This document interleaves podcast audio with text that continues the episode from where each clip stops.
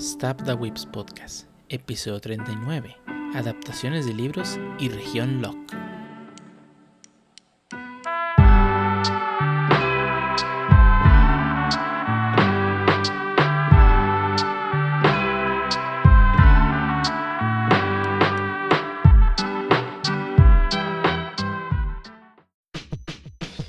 Bienvenidos a Stardust Podcast, episodio número 39, un podcast dedicado a hablar de anime, internet, juegos, manga, desarrollos y demás cosas calientes de los whips, y el único podcast donde las Dogecoins valen lo mismo que la moneda de nuestro país.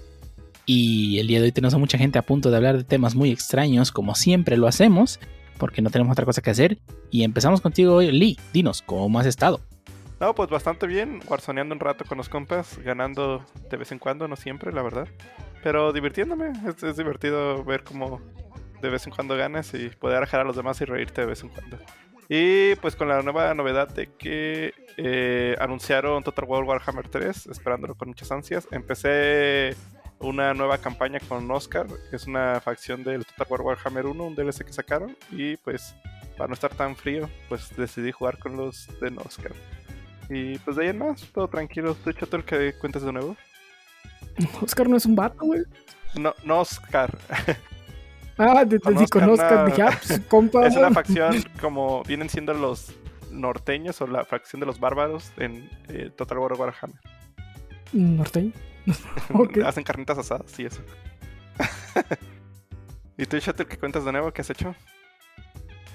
Bueno, pues he estado jugando Warzone y jugando Warzone y jugando Warzone.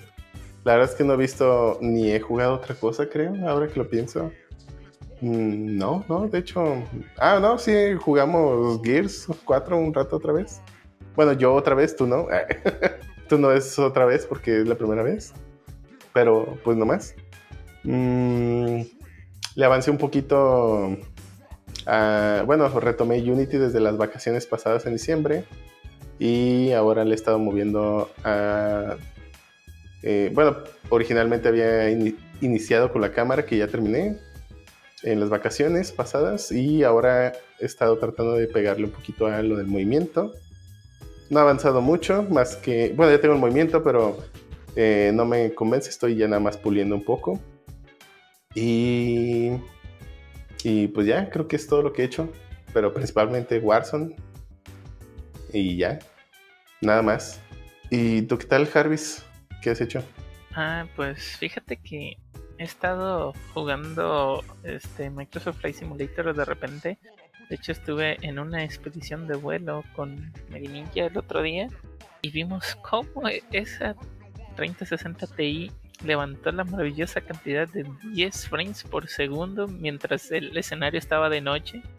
Ah, ojo, estábamos en el aeropuerto creo que de la ciudad de Los Ángeles. Y Sí, en. Y pues sí, sí estuvo algo, algo extraño, ¿no? Al, algo raro. Eh, pero fuera de eso, creo que estuvo muy bien. Y creo que después de eso nomás estuve jugando Warzone también. Eh, se viene, bueno, no se viene en este momento, día viernes, obviamente los que juegan Warzone ya se habrán dado cuenta. Está un parche como de 12 gigas pasado. Eh, entonces hay que ver qué trae. Muy probablemente nuevos bugs. Pero, ah, YOLO. De hecho, en, en, el, en, el, momento en el que Harvey se dio cuenta que solo levanta 10 frames de Flight Simulator en la noche, tiró su compu y por eso está comprando sí, otro. ya es, es, hora de upgradear todo. Hay que uh, tirarle valor a la ah, 3090, yo creo. No, la neta no, sí está demasiado cara, pero sí ando en un upgrade de la compu. Ah, una 3080, ¿eh? este, vamos a ver cómo va eso, a ver si prende, dijera el Panchims. Y hablando de Panchims, ¿qué has hecho, Pancho? Ah, pues aquí jugando Genshin como todos los días, pero también ya me acabé el Legend of Heroes 3 of Cold Steel, el primero. No esperaba que el clímax de la historia estuviera al final, perfecto para vender otro juego, pero bastante bueno, muy buen RPG, bastante sólido. No pueden faltar los waifus, pero la historia ah, de la waifu que me interesaba no la dieron en este, así que supongo que en el 2 la van a, le van a dar toda su historia. Así que me tiene echado Esa pausa dramática. De, a lo mejor le van a dar toda su historia. pues sí, es que nomás dijeron, eh, hoy no, no, te lo puedo decir en este momento, pero después te lo digo. Y pues se terminó el juego y nomás no dijo nada. Así que una excusa para seguir jugando más. ¿Y tú, Medi Ninja, qué has hecho? Ah, no tanto como quisiera, pero me puse al día en, mi, en mis animes concurrentes de esta temporada. Bueno, menos con eh, los que salen hoy. Hoy viernes que grabamos. Que es este. De Yosuga no Neverland, que siempre se me olvida el de Promise Neverland. Y Dai, que también sale hoy. Entonces, pues a ponerme al día, espero el fin de semana. Y el que sí estoy viendo prácticamente cuando sale es Attack on Titan, porque luego los spoilers se ponen bien cañones en internet. Sí, el de. El de la papa. Lo vi como dos horas después de que salió y ya había visto un spoiler, güey. Te engacho. Y pues también, si, a, si al Harvey le dio 10 frames, no quiero saber cuántos frames me dio a mí en la noche en Flight Simulator. Pero también sí estaba batallando mi compo y tirando frames. Estoy jugando un poquito de, de Medium, que es el juego en boca de todos en estos tiempos. Eh, sí me está gustando, no está mal. Se siente como un Resident Evil muy viejito. En la parte de exploración, la cámara fija y tienes que ir buscando cosas para ir resolviendo los puzzles. Este, eso se parece muy Evil. En la parte de combate, pues he jugado una hora y poquito más y no he tenido combate aún, entonces no sé. Eh, ya pude usar algunas habilidades que tienen repercusión en alguno de los dos mundos. Tiene un- una temática tipo Silent Hill. Solo que aquí estás en los dos mundos al mismo tiempo cuando te vas al otro mundo. O sea, no es como que te vayas a un mundo y luego te vayas al otro. Es estás en los dos mundos al mismo tiempo interactuando con las cosas que hay en los dos mundos a la vez. Eso está interesante. Y en cuestión gráfica, ¿te pidió mucho? Lo estoy corriendo en Medium. Eh, el juego de Medium. Chiste fácil. Este, con mi 1050 Ti y aunque el- mi compu ya batalla, le da 100 al GPU, 100 así, 100 todo el tiempo. Este, no tengo tantos frame drops. Entonces, yo digo que con una 1660 para jugarlo ya bien, no con eso la armas. Está bien, está bien. Este, pero sí, sí lo recomiendo. Bueno, sobre todo si te juegan, si te gustan este tipo de juegos un poquito más lentos, de exploración y de ir resolviendo cosas. Y pues muy centrado en la historia también. Y tú, tío, ¿qué nos traes? Pues nada, todo el tiempo trabajando duro como, como, un, como un esclavo, ¿verdad? Y pues yo creo que hasta aquí las instrucciones. Vamos entonces al primer tema. Vámonos. ¿Por qué acá dices nada aquí? Pues, pues de hago lo que vacaciones. digo lo que hago, ¿no? Trabajo duro como un esclavo. Pues qué otra cosa voy a decir. Eso no quiere decir que esté Ah, trabajando. cabrón. Entonces tengo una definición errónea de las vacaciones. Es que también, también trabaja en Oracle. Ah, ah, bueno. Ah, aplicándola, ¿eh? ¿De de dónde saca tantas monas chinas?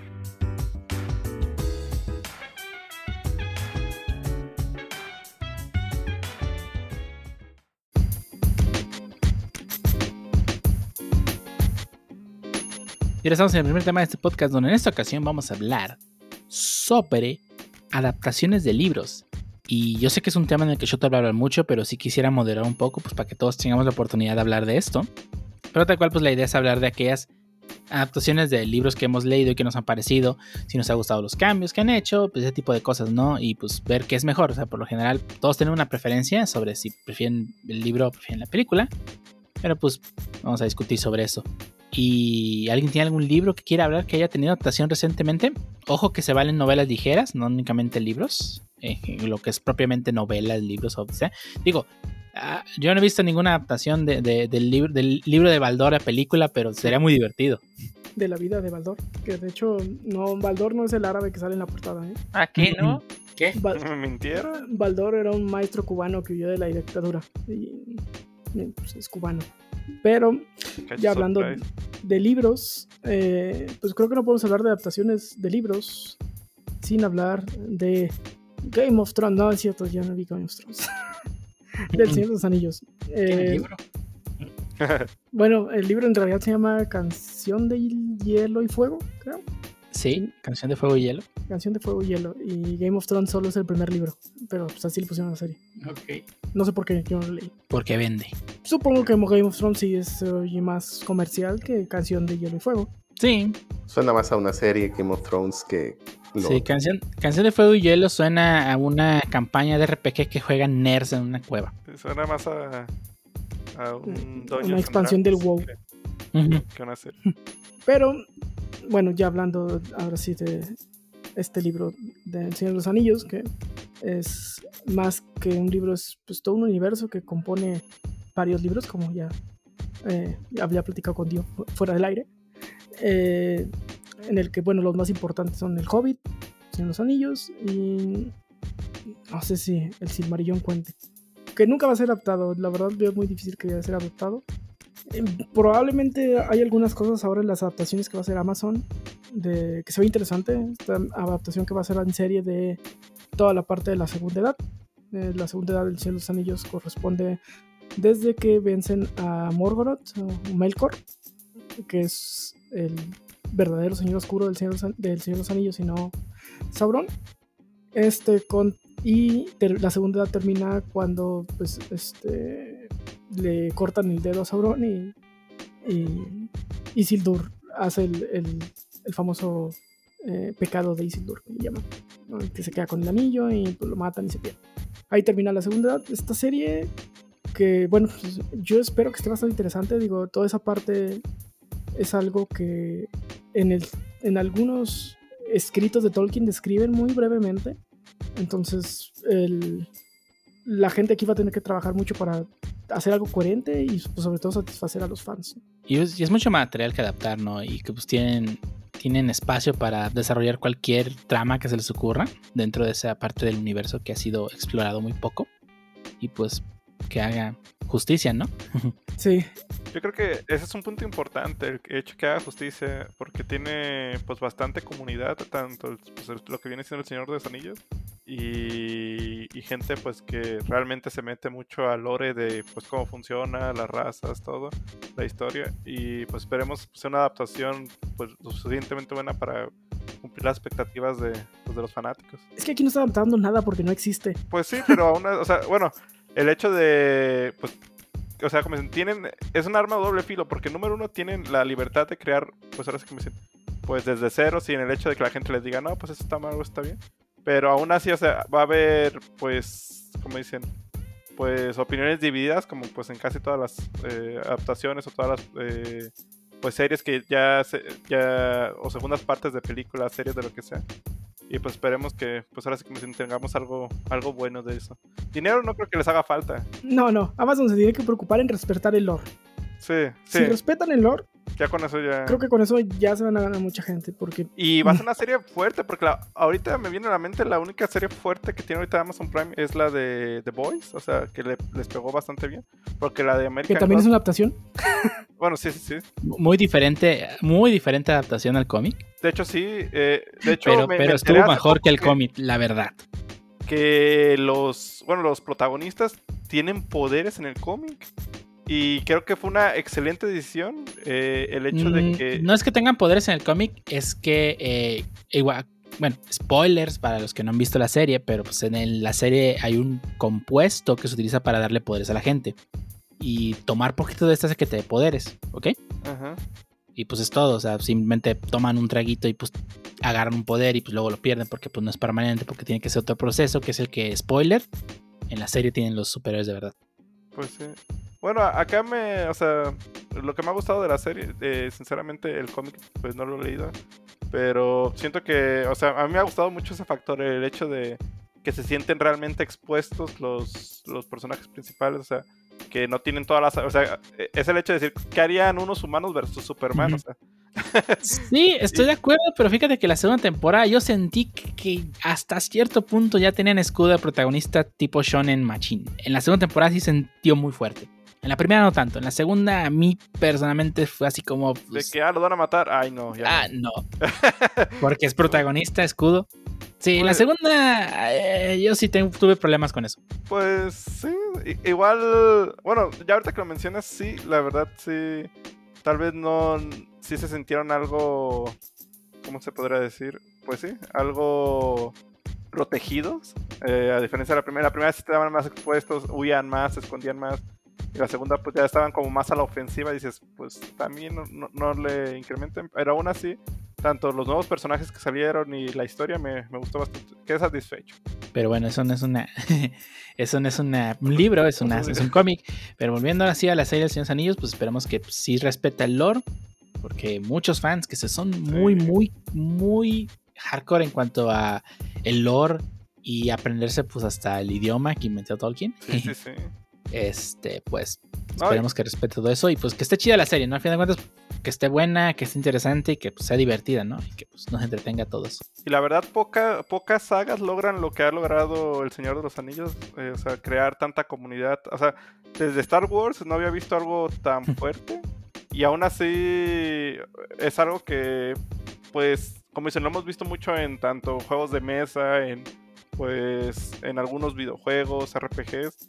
Y aquí pues sí, creo que es la saga de ambientado en la Edad Media, puede decir, o media fantástica, que hasta ahorita es la que pues más ha, más ha crecido, como dicen. Sí, El Señor de es una de las series este, pues, que más ha, pues, ha impactado mucho en la cultura.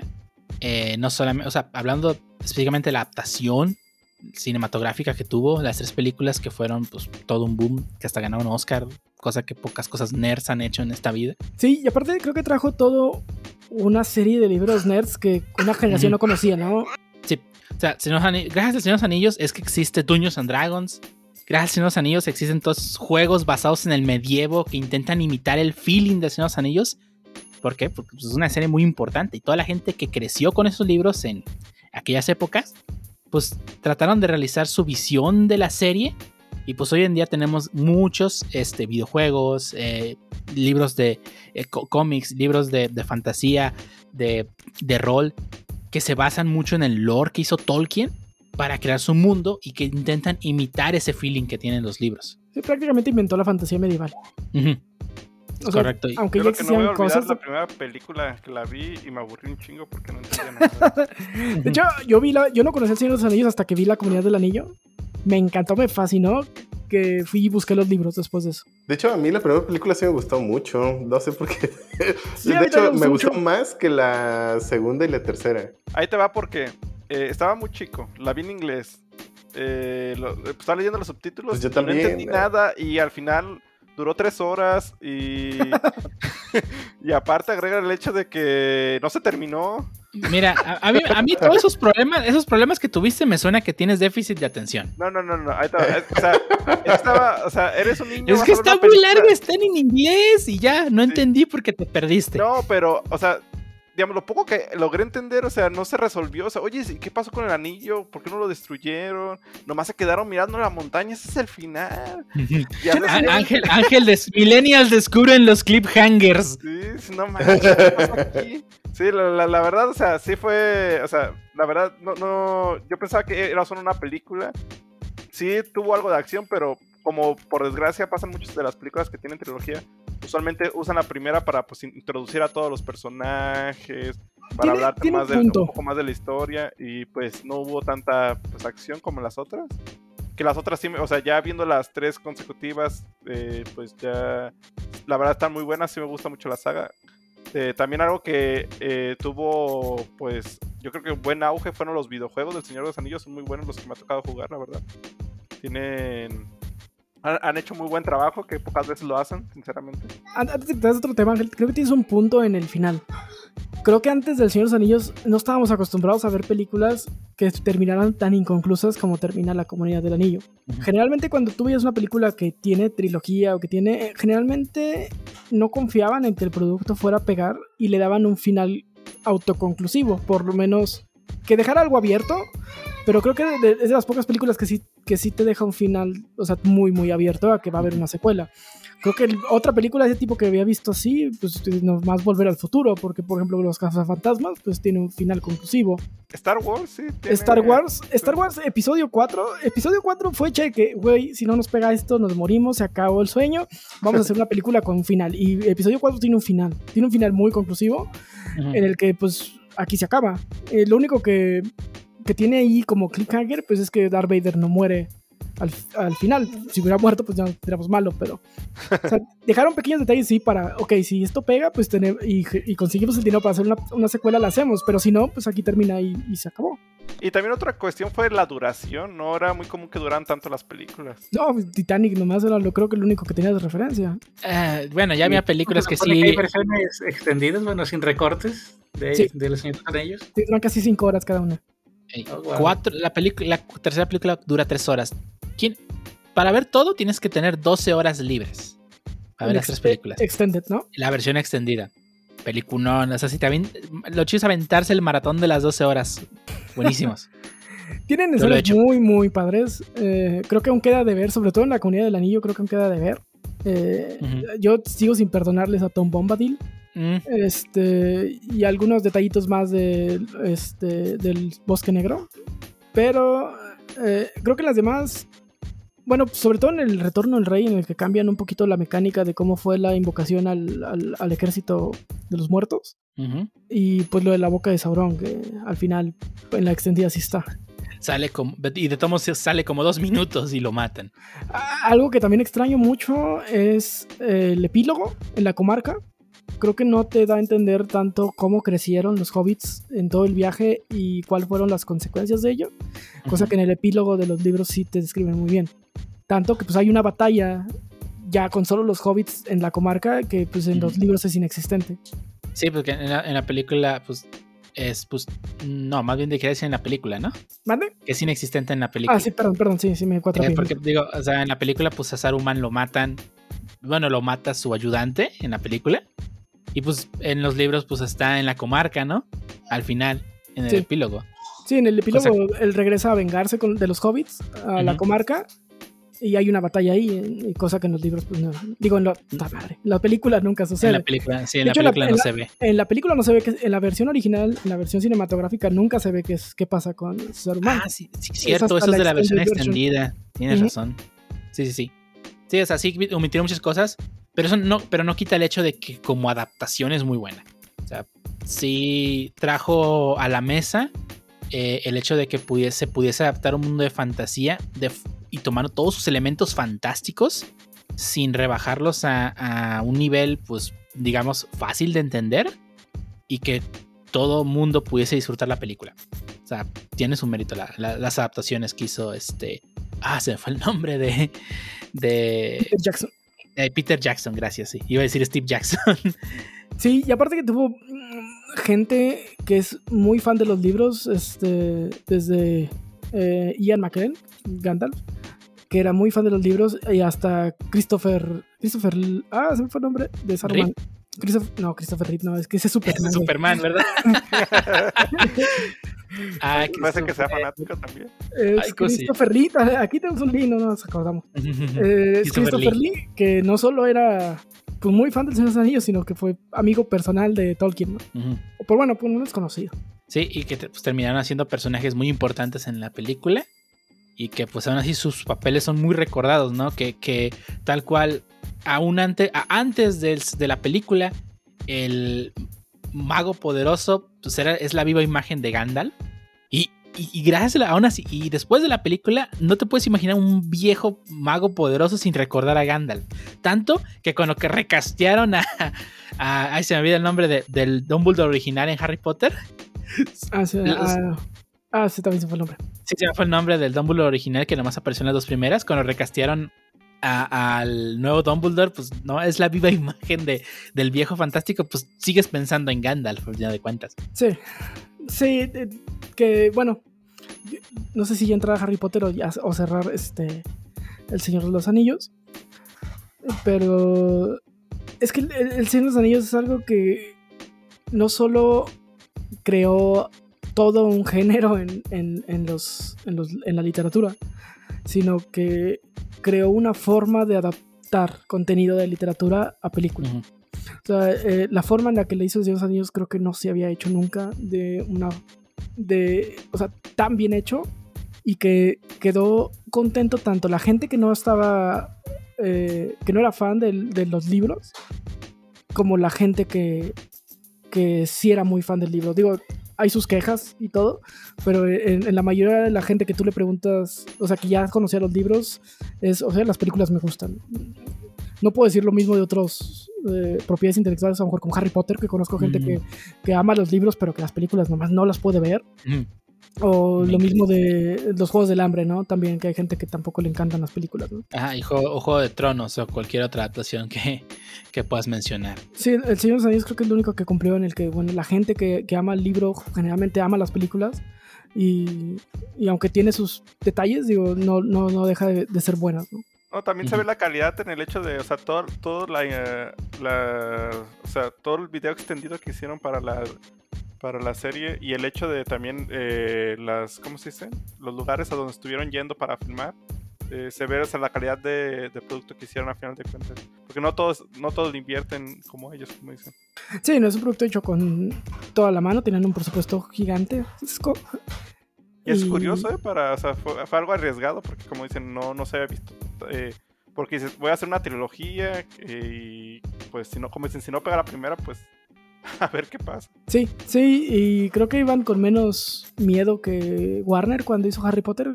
Eh, Warner, eh, por lo que he visto, bueno, en documentales y eh, eh, detrás de cámaras y todo, Warner tenía mucho miedo en Harry Potter. Entonces, se ve que en la primera película es que con el menos presupuesto que la puedes hacer, hazla.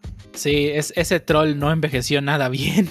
Sí, vemos muy bien como en la segunda película es, ok, esto pegó, eh, ok, sí te vamos a dar más lana. Porque cambia, cambia hasta la forma en la que, en la que graban muchas cosas. Es una película un poquito más azul. Eh, si te fijas, Harry Potter, la primera es muy, muy naranja. Eh, y es mucho por los sets y todo esto que usaron en el que pues, no tenían tanta lana, ¿no? Sí, y, y- y- y fíjate que, que paradójicamente, a pesar de que la primera película de Harry Potter fue con la que empezaron con más miedo y no le metieron tanto presupuesto, yo sigo pensando que sigue siendo la mejor película de la saga. Es que es un libro, es un libro súper chiquito. O Sí, o sea, es un libro que te puedes echar una tarde sin Ajá. ningún problema. este eh, no puedes decir lo mismo de este El- la Orden del Fénix. ah, que es aburridísimo pe- pero No, o eh, sea, sí es aburridísimo en ciertas partes, pero la verdad es que el- el- la Orden del Fénix hace un trabajo fantástico en construirte todo el mundo de Harry Potter. Eh, visitamos lugares que solamente habíamos escuchado en libros anteriores y que sí expanden mucho más el mundo mágico, ¿no? Que no solamente se queda en Hogwarts y ya, sí que es... Creo que sí cumple muy bien esa parte en la que te explica muchas partes que no había visto es cómo funciona el ministerio eh, cuál es la organización y que te prepara mucho para todo el desmadre que van a ser los libros subsecuentes no en donde el gobierno extrañamente en un libro para niños juega un papel muy importante y que tiene muchas similitudes con la vida real, ¿no? Este, el cómo el gobierno no le niega siempre que pasa algo malo eh, y pues, lo tratan de darle la vuelta más que enfrentar los problemas. ¿Qué clase de México es este? Ajá. Sí, es, está, está muy interesante cómo maneja, pues, pues muy, muy pocas series se, se toman este lo, lo, lo que es la estructura social que tienen dentro de la de su universo, porque la mayoría de las, de las series pues están basadas en Señor de los Anillos y pues es un mundo basado en el medievo y pues estaba el rey, es el que gobernaba, el que hacía todo y ya. En cambio acá hay una estructura de poder un poco más parecida a la realidad, cosa que muy pocas series que sean para niños se atreven a tocar. O, o incluso para niños, incluso aunque no sean para niños.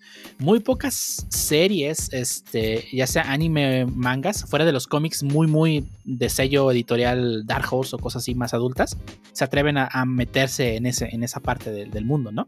Sí, pues, es que Harry Potter ves tal cual como hay un grupo de poder y hay una oposición, ¿no? Y la oposición está picándole las costillas al grupo de poder en todo lo que puede. Ujú. Y, y aún así, pues se, se- lo J.K. Rowling, eh, eh, digo, dejando de lado que está medio loca ahorita, este, pues la verdad es que sí hizo un buen trabajo en que lo entiendas, ¿no? O sea, no te lo pone súper complicado, sino que te lo deja bastante claro, bastante digerido para que tú lo entiendas, sea la edad que tengas. No, y Sí. algo que tiene un punto muy a favor, o sea, ese es de los también pocos libros que he leído y yo creo que creó una, una generación de lectores completamente ahí. O sea, es un libro, como dicen, orientado a niños, mucho más sencillo, más fácil de digerir. De digerir. Y usualmente, como comentó Medenilla previamente, yo creo que un punto que tiene es que todas las películas le dan un final, tal vez no definitivo, o sea, sí te dejan con pues cosas más adelante, pero se, o sea, definen muy claramente de, ok, hasta aquí se acabó esta saga, eh, vamos a continuar en las siguientes películas hablando más de ello. Es que esto, esto viene desde los libros y los libros son un año escolar de Harry. Por lo menos los primeros este, cinco. Es un año escolar de Harry y es muy, muy, eh, muy claro dónde empieza el libro, que es a- generalmente a unos días de que empiece el año escolar o en- empezando el año escolar, depende del libro. Y termina pues cuando se sube al tren a regresar al mundo humano, ¿no? Al mundo mogul. Mogul. Es algo muy chido, es como, ok, eh, mis libros tratan sobre el mundo mágico y mis libros empiezan y terminan cuando Harry entra y sale de este mundo mágico. Es algo que los libros te dejan muy, muy claro, que, bueno, rompe, rompe un poco este, esta dinámica en el 6. eh, lo cual lo hace un libro muy fresco y muy divertido. A mí me gusta mucho el, el leer el, el- el sexto libro. Sí. Eh, las películas no tanto, sobre todo la primera, la de los magos caminando, eh, no, no me- no se me hace muy mala. Creo que de eso pudo haber sido Bueno, un- creo, que, creo que quisiste decir las 7. Ah, perdón. Ah, sí, empecé- perdón. Sí. Este, se me hizo un montaje. Entonces, donde rompe esto es en el libro 7, ¿sí, no? Sí, en el sí, libro 7 es perdón. donde ya ni siquiera van a la escuela Ah, hasta el eh, final. Este, esto rompe mucho porque se supone. Y, y está bien chida la similitud que hace Rowling en el libro 7, en donde ya no hay una separación entre el mundo mágico y el mundo mogul, porque ya se rompió este balance, ¿no? Por todo el desmadre que se provoca en los libros. E- Eso a mí se me hace muy padre, por eso es- creo que es uno de los libros que más me gustan la saga. Digo, las películas, la 7 parte 1 no me encanta por esta parte, esta mecánica de los magos caminando, que se me hace muy aburrida, se me hizo innecesaria. Una cosa para simplemente venderte dos películas, que pudo ser un montaje y solo con las partes importantes. Y no solo eso, sino que también, o sea, mucha, la primera parte del primer libro se enfoca mucho en pues, todos los problemas que tienen eh, los protagonistas. Y pues al final de cuentas, los protagonistas llevan la película porque te interesa saber qué les pasa a ellos como personajes. Porque ya llevas seis libros con ellos y te, tiene, y te atrapa porque quieres saber qué pasa con ellos y qué, cómo actúan ellos en las situaciones que tienen. En cambio, la película no se toma el tiempo de tratar a los personajes como personas, sino que simplemente los trata como pues es que tienen que hacer esto y punto. Y ya. No, no, Sí. no se enfoca en los personajes. la parte, la primera parte del libro eh, de 7, la parte de la boda, es una parte muy chocante porque estás viendo que están en plena guerra, o sea, es como tiempos de guerra y sin embargo una boda es un poco de normalidad que les regresa a su vida, digo, se siente como si estuviera hablando del 2020. Es- Gente teniendo bodas en media pandemia. Este, y se siente muy emotiva, ¿no? Es como que, ok, esto nos regresa un poquito a la vida que teníamos antes. Y, y, y ahora pensando bien, entiendo a los que se casaron en 2020. Este, nos regresa un poquito a la vida que teníamos antes y, un poco de esperanza que terminando esto, pues vamos a regresar a, a como estábamos, ¿no? Eh, es- Esa es, la importancia que vi en la boda de los libros y que creo que en la película no tiene ese peso. Sí, en la boda solamente es un evento para desencadenar otra cosa. Así lo toman. Y no se enfoca en los personajes y lo que están sintiendo en ese momento, ¿no? Porque, o sea, eh, Harry está en modo, pues es que yo tengo que hacer esto. Hermione, pues está, tiene que, pues, tratar de. Siempre ha sido como la mediadora entre, entre, los, entre los tres, como la que tiene los pies más aterrizados. Y pues Ron es, Ron. Ron es, la, Ron es la verga. Este. Pero, o sea, e, en, en la película, pues nomás es un, pues va a haber algo y punto. Y los personajes simplemente no hacen nada que, que más que actuar como dice, como dicta el guion. Y en, la, y en los libros es un, de verdad, te hace, te hace notar lo que están sintiendo los personajes en ese momento. Cosa que la película no puede transmitir de ninguna forma. Sí, ahí, ahí les falló un poco. Sin embargo, creo que no es la peor adaptada. Sigo creyendo que es eh, ¿La The quinta? of. the gl- ay, me Ah, ¿la gusta menos The of Globet of Fire. Ah, a mí desde la tercera. Fíjate que más que allá de que haya hecho por Cuarón, no me desagrada. Tiene el peor final de todas. Sí. Este, ah, está, no lo soporto. Eh, para mí la película termina en cuando le dan la, la escoba, ahí se acaba, fin. Salen los créditos. Sin embargo, no creo que sea una mala película. Tiene cosas muy bien hechas, eh, muy bien adaptadas. El mapa del merodeador me gustó mucho. Sí, está muy Eh, chido. Este, toda la parte del giratiempo también me gustó mucho cómo la manejó. Eh, el, el hecho de que ya no usaran tanto las túnicas, a mí sí me gustó. Hay mucha gente que, que no le gustó nada, este, que en la película 3 ya no usaran tanto las túnicas, sino que se ven un poquito más en ropa de calle, en ropa mogul. Pero le da un aire un poquito más de que, ok, ya tenemos este, 13, 14 años, pues ya no- nos, nos somos unos magos old school, ¿no? Y, y creo que de ese tipo de aire más juvenil. Creo que lo que intentó Cuarón en esta película y a mí me gustó. Y, y hay, y, y supongo que los fans de Harry Potter me van a matar eh, por decir eso. No creo. Bueno, quién sabe en realidad. Ya no sé qué piensan los fans de Harry Potter. Pero bueno, la verdad es que a mí la película, la tercera, cuando la vi, sí recuerdo claramente que lo que pensé fue, eh, no está chida. y creo que ese sentimiento de no está chida lo sigo llevando todavía. Pero sí. Y, la, la 4, no sé, la siento bien en chinga. la siento que está creada al vapor. Y donde nada más es prueba tras prueba tras prueba. mm, Cedric Diggory, fin. Sí, la 4 está muy rusheada. Eh, la, quin- la quinta ni se diga. Que en la quinta, a pesar de que Dolores Umbridge, o sea, digamos que yo digo que el cast, no, me acuerdo- no sé ni cómo se llama la actriz. Imelda Pero-. Ajá, la verdad es que así está bien casteada, la verdad. Eso sí la ves y te dan ganas de golpearla. Güey, es- es- es- creo que es uno de los mejores villanos construidos eh, en los últimos tiempos. O sea, realmente la odias, güey. O sea, Sí, es, Sí, que se muera la verga. Es un excelente personaje porque en verdad la odias. Y, y- y- y ni siquiera Rita, Rita Skeeter la odiaste tanto como, como Dolores Fíjate, Umbridge. fíjate que me dolió que Rita Skeeter es. Es nada.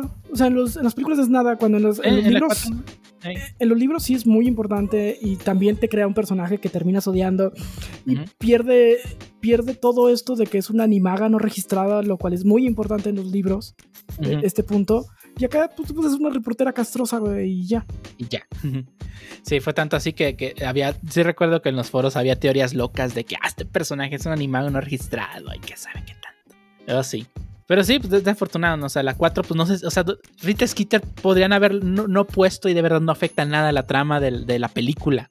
Porque pues la verdad no, no, no hace nada interesante en la película Rita Skeeter. Fuera Sí. de incomodar a Harry en una escena y ya es todo lo que hace. Y en la quinta, a pesar de que Dolores Umbridge sí está bien casteada y me gustó mucho cómo la interpretó, aún así faltó meterle profundidad al personaje porque no la terminas odiando tanto como en el libro. Sí y no. Creo que les faltó darle más juego en las siguientes películas, digo, porque en los libros sigue, sigue apareciendo. y, y no la notas tanto. Creo que ni sale la actriz así tal cual, no, no recuerdo bien. Creo, No, creo sale que bien poquito. Se me hace que sí sale en la séptima película, pero sí sale en una escena y ya es todo. Es más como un cameo que Pues, de sí. verdad salir. Y en los libros pues sigue teniendo juego, ¿no? En toda esta parte de que van y le roban el ojo, el ojo de Ojo Loco Moody y Ujú. spoiler, por cierto. Y, y- y to- todo eso creo que no, no la deja despegar como hubiera despegado. Pero bueno, centrándonos solo en la, en la quinta película, a mí sí me gustó Dolor, Dolores Umbridge, creo que sí la odias. Ah, Igual, no sé, no, no estoy muy seguro y, tiene rato que no la vi, entonces te voy a creer por ahora. Sí. Pero pues, bueno. en el libro me gusta ese personaje porque me gusta odiarlo, pero en la película no tanto. Y antes de que ese se vuelva otro, otro un- un Harry Potter cast, que algún día tendremos uno y le mentaremos madres a J.K. Rowling. Este. Otro, otro, otro autor que tiene muchos libros bajo su brazo y que justamente es fan de, de J.K. Rowling por sus obras, no por su personalidad, es Stephen King, ¿no? Y Stephen King ha tenido muchos de sus libros adaptados a películas, no solo a películas, sino también a series. Una de las cuales, pues la más famosa de todas es pues eso, el It. payaso. It. Sí me gustó la nueva adaptación, ¿eh? Aunque me gusta mucho la, la, la viejita, que bueno, en realidad no es una película, es una serie partida. Es una serie.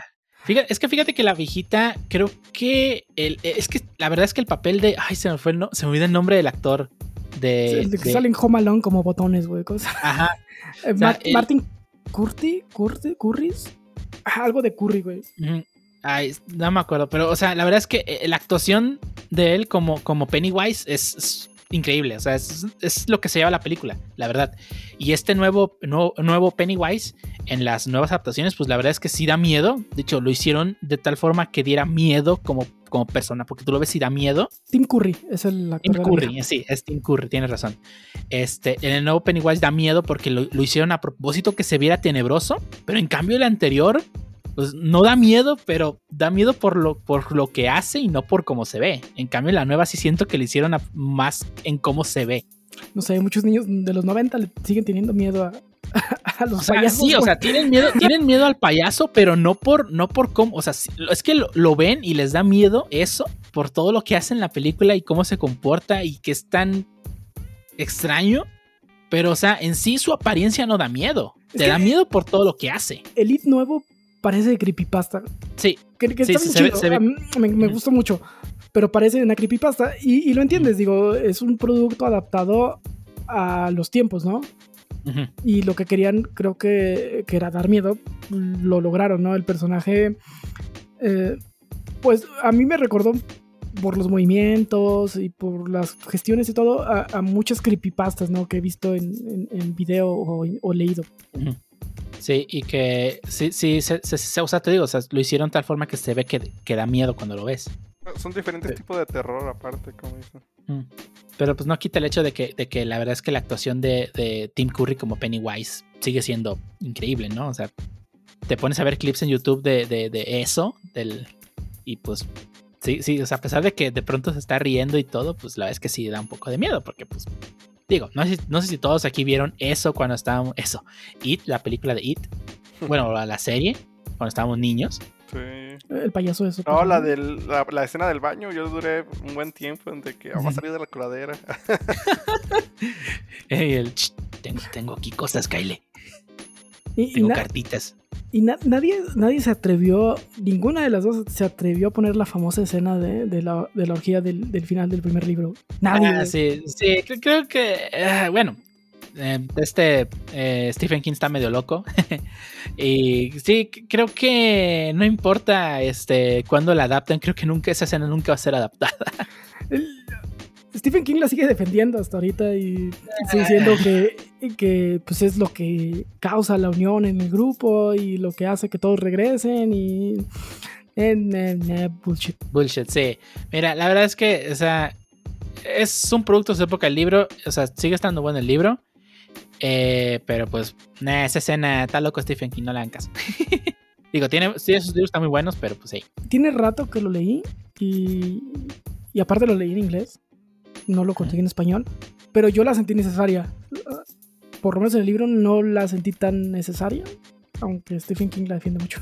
Sí, Pero, pues, sea, es- es una cosa que está añadida extra, Y más para causar morbo y ya. creo que el- el- toda la experiencia que pasaron los niños ya era suficiente para crear ese, voy a hablar como PM, ese engagement entre ellos. eh, y no era necesario nada más, ¿no? La- el problema, Sí. ¿no? El efecto traumático, o lo que quieran, como quieran llamarle, de lo que, de lo que pasó en, en su niñez, pues yo creo que ya es suficiente. Digo, no, nadie va a olvidar que un payaso trató de matarlo cuando era niño, ¿no? Sí, nada, nada fortalece los vínculos más que este que un payaso te persiga y que te quiera matar. Y fíjate que también el cast de la nueva película también me gustó mucho. Este, está el chavito este de Stranger Things, eh, que la verdad me gusta mucho cómo actúa. Y... Ay, la niña se me fue el nombre que también donde sale. Pero bueno, eh, creo que el cast está muy bien y el cast de grandes eh, los ves e inmediatamente sabes a qué niño es. Sí, sí, la verdad es que sí le echaron muchas ganas. O sea, la, la nueva adaptación está muy buena. Eh, sí, no, puedo, no, no, no está en el. No puedes decir está mejor la anterior, porque yo creo que las dos son muy buenas. Sí, creo que son productos diferentes, cada uno hecho en su tiempo.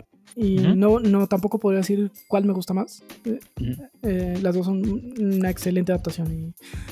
Y, y, y, pues Stephen King, la verdad, pues la verdad es una verga, el güey. No haciendo películas Sí. porque luego hace películas horribles como esa de los camiones asesinos. que se dedica a escribir Eh. nada más los libros y las películas que Sí. les deja a quien sí, se, sí Que sepa se dedique a escribir. Ajá. Sí, sus libros son muy buenos. Este, el de Carrie también, este, es de sus primeros libros. Este, sí te da a entender todo lo que pasa a la pobre niña. Y pues está su adaptación, dos adaptaciones que ha tenido. O creo que son tres, ¿no? Creo que ha tenido tres adaptaciones a. Pues yo Creo que una fue una de, serie. Yo no me sé la de Brian De Palma, que es la que todo mundo conoce, o la más viejita. Y pues la última de. No me acuerdo del director, pero pues la actriz principal es Chloe Moretz, ¿no? Sí. Creo que tuvo una adaptación a serie, pero la verdad ahí sí podría estar equivocado. Pero sí, también es muy buena adaptación. Las dos son muy buenas. Aunque sí siento que. Digo, la, la- la original creo que es más icónica. Porque es más de culto. No, no culto, sino que es más un clásico. Y pues, o sea, el estatus de clásico no se lo quita. Nada. Y la nueva película sigue estando buena. Aunque el final está un poco más mm, extraño que la original. pero pues sí. Está, está bastante bien. El libro no sé si está muy bueno. En, en esta ¿Otra? última, en, en esta última de, de, de Chloe Moretz le dan más juego a la mamá, siento. Y Sí. creo que está bien hecho. O sea, ese, ese juego con la mamá me gustó mucho. El cómo ves que a Carrie, pues el malo de la, es la mamá, güey. Sí, sí, sí, al final de cuentas el mal, el villano es la, la mamá y pues sí, sí le dan más juego, tienes razón. Es como que se siente más, se siente más la presencia y pues sí terminas este, te- hasta teniéndole miedo a la mamá, ¿no? Porque Sí. no sabes lo que pueda llegar a ser por su fanatismo. ¿Vas a decir de otro Stephen King? Sí, eh, la famosísima película de The Mist. Uy, Uy, buenísimo. me encanta la película. No me encantó el final. El- cómo lo cambiaron en The Mist. En- aunque. No, espérate. Mm. El final del libro es en el que. Bueno, ya voy a hacer spoilers. En el que. Es una película de hace casi 20 años. En el que mata a todos y solo se da cuenta que. Esa es en la película. Que lo película. rescatan. Sí, es Sí, en la esa es la película. película, ¿verdad? Sí. Ah, ese final sí está chido, sí me gustó. Sí, no, el final de. O sea, ahí sí, el final de la película es increíble. Te explota el cerebro cuando ves la película de tan bueno que es ese final. No te lo esperas. Sí, es que. es- ah, pues ya mataste a todos, te faltaba matarte a ti y. Ah, pues ya se acabó el pedo. Ahí vienen los soldados y, y pasa la doña que salió por sus hijos. Sí. Ah, no mames, está bien chida esa película. Si no han visto The Mist, ya se la destripamos. Sí, ya le- Pero la- No, se las la pena, Está muy bien hecha. Yo la primera Está vez que- parodia en Los Simpsons, por favor. ya si no la vieron es su culpa. Sí, la verdad, la película de Smith es también una de mis favoritas de, de Stephen Sí. King. Está Sí. muy, muy buena. Una excelente adaptación es la película de Mist, de verdad. Muy, muy buena. También, ¿qué otra película? Bueno, eh, no podemos dejar de hablar de, de Stephen King sin hablar del clásico Resplandor, Y, y su secuela. Doctor Sueño. Doctor Sueño, que de hecho no he leído el libro. Yo leí el libro, vi la película, está en HBO si la quieren ver. Muy buena película. Digo, me falta leer el libro, pero la película está muy, muy chida. Sí, este, la, la original, este, la original, original con, con, ay, se me olvidó el nombre de este actor, el, el guasón, ah, Jack Nicholson. Jack Nicholson, Ah, está bien chida. Esa, esa película es, es muy buena, o sea, es- te, te, te- está, tan ra- está tan rara todo lo que pasa, porque estás, estás tal cual tú dentro de la mente de, de- de este, de, este, de este escritor, que estoy casi seguro que esta, es, es una, es una película esta anecdótica de Stephen King, un día que se metió acá cosas bien locas, pero está, está muy chida, o sea, todo lo que pasa en la película es bizarro, es extraño, es una locura. Y la película, o sea, hoy es una película, es un clásico que no, no puedes no mencionar películas este, de terror sin mencionar The Shining. Por mucho que tú digas ahorita que no da miedo, la verdad sigue siendo una película muy buena. Sí, sí, el, el cómo se va metiendo a la locura eh, poco a poco eh, este compa Jack Nicholson. O, ah, se me fue el nombre del personaje. Eh, tampoco me acuerdo el nombre. Eh, ah, no, no me acuerdo. Ya, ya, ya hice la consulta y no, no está. Eh, la verdad es. sí, o sea, para empezar a Jack Nicholson sí le crees que está loco. güey. sí, se le nota. Johnny, ¿no? No, no se llama Johnny. Ah. Ese es el Here's Johnny, es de la escena esa, Ah, la famosísima escena. Y sí tiene muchas escenas icónicas, ¿no? Este, Jack. Shining. Jack, ¿no? Ah, sí, se llama Jack, tienes razón. Jack Nicholson. No, pero el personaje también se llama Jack. Bueno, Ah. lo debemos. La verdad no me acuerdo.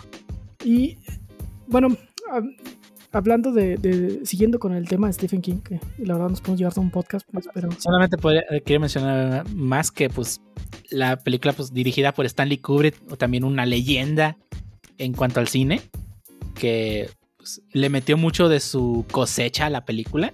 Tanto así que recuerdan la famosa escena de, de que los manuscritos que tienen exactamente escrito la misma palabra. Sí. El director obligó a la persona encargada de eso que quería que todas las hojas que se que avienta tuviesen escrito eso. Que le recomendaron, no, no, lo más la primera y las demás en blanco. No, no, quiero que todas tengan. era muy eh, Exigente. exigente en su chamba de, de director, eh, tanto que él cuidaba mucho la continuidad. Este, marcaba todo, hay leyendas urbanas de que marcaba absolutamente todo para conservar la continuidad y que no se le fuera ningún error de ese tipo. Entonces, sí, sí era muy perfeccionista Stanley Kubrick. Sí, Stanley Kubrick. O sea, digo, la película, o sea, el- la interpretación de Jack Nicholson es grande y se llama Jack Torrance, el, el- el nombre del personaje, por cierto. Este es muy buena su, su interpretación, pero también la mano del director hace que la película también sea. pues, es todo un. Es todo un icono, ¿no? Pues la película. Es una. Es una. Es de culto, es un clásico. Y que, pues, posiblemente es algo que no se vuelva a repetir Y, con una obra de Steve. y también hay malas adaptaciones, y voy a mencionar una del libro de Stephen King, Este es el libro Cell. Ay, no mames, la película está horrible. El libro me gusta mucho, el libro está muy bueno. Es una historia de zombies.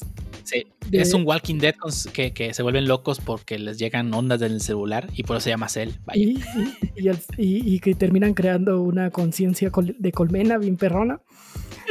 Es- Sí, está, está muy chido el libro. está muy, muy chida. La película, lamentablemente, no lo es tanto. Es con Samuel Jackson, Isabel Fuhrman y.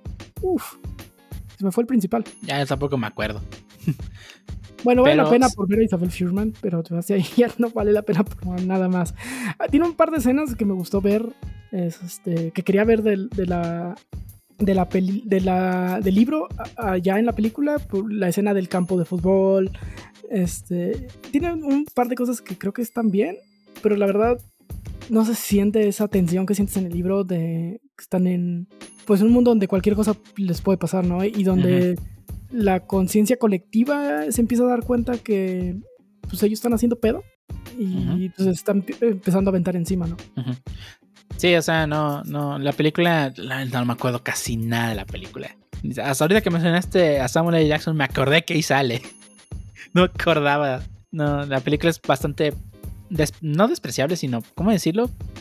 Olvidable. La película es muy olvidable. John Cusack es el, el principal. Ah, ok. Es muy olvidable la película y pues la, la, la- el libro no, o sea, el libro pues sí está muy, muy interesante, ¿no? Te atrapa bastante. Sí, el libro También es una lectura muy corta, pero eh. sí, sí, también es no de una tarde, pero sí, tres días, con que le des un ratillo te lo acabas. Bueno, sí, pero si lo comparamos con eso o con, o con The Shining, Sí, bueno, sí. Y unas que casi nadie, nadie ha leído, estoy seguro, es The Thinner o La Maldición, la película. Este de un hombre que insulta a una gitana y gordo y se empieza a hacer flaco, flaco, flaco, no importa cuánto coma. ¿Se la vieron? Y no, no la vi. un personal mío favorito en el libro y en la película también me gusta, aunque la película está como que kitsch. Este es Christine. No, no, no, no, no, ni el libro ni la película los he tenido chance de ver o leer. Es de un carro asesino, no es de muchos como la película de Stephen King, es de un solo carro. Y la neta, la, Ah. la película está ridícula. Ya, ya me acordé cuál es. Sí, he visto la película, no he leído el libro. Ya el, me libro, acordé. el libro a mí sí me gusta, pero la película eh, es esas cosas que en papel queda muy bien y ya que lo conviertes a algo más real no se ve tan bien. Sí, o sea, parece, parece una, una caricatura hecha película. Sí. el carro asesino. Sí, o sea, de, sí, de Stephen King podríamos hablar horas y horas y horas de todas las adaptaciones que ha tenido. Porque son muy buenas, la mayoría. Sí, sí, tiene Pero- sus pifias. ¿Qué, qué, qué otra, qué otro, otro autor o qué otros libros han leído de que tenga adaptación a la película? ¿O qué películas han visto o que sepan que tenga adaptación? Mm, no sé si hablar de los Juegos del Hambre. Yo no leí los libros, entonces creo que ahí no puedo, no puedo hablar. Yo, mucho. yo sí puedo hablar. Desafortunadamente leí los libros. en su tiempo me gustaron, no lo voy a negar. Me leí los tres de golpe casi casi. Ah, es una... O sea, sí es lo que, lo que hoy en día se llama la distopía adolescente, que es básicamente pues es una distopía y sus protagonistas son adolescentes de esos desde el género John Adult. eh, que a partir de esta, esta serie que no podemos mencionar, no de- podemos dejar de mencionar por lo mala que es, que se llama Crepúsculo, pues nació no mucho, ¿no? Este género, ¿no? De, de, de la, de los Young Adult. Eh, Harry Potter fue de los primeros que lo hicieron. Eh, muchos intentaron copiar a Harry Potter y pues ya llegaron esos tipos de géneros, ¿no? Que está, está este, Divergente, está el de los 40... Maze Runner, creo que Maze. Runner, sí, todas esas series que es básicamente el mismo género, ¿no? Que es un mundo distópico y los protagonistas son adolescentes. Eh, y los Juegos del Ham- Hambre fue uno de los primeros en ya propiamente de este género en llegar a la pantalla con sus películas, las, las tres que tuvo, que fueron los Juegos del Hambre, este, el segundo que no me acuerdo ni cómo se llama, y el último que se llama Mockingjay.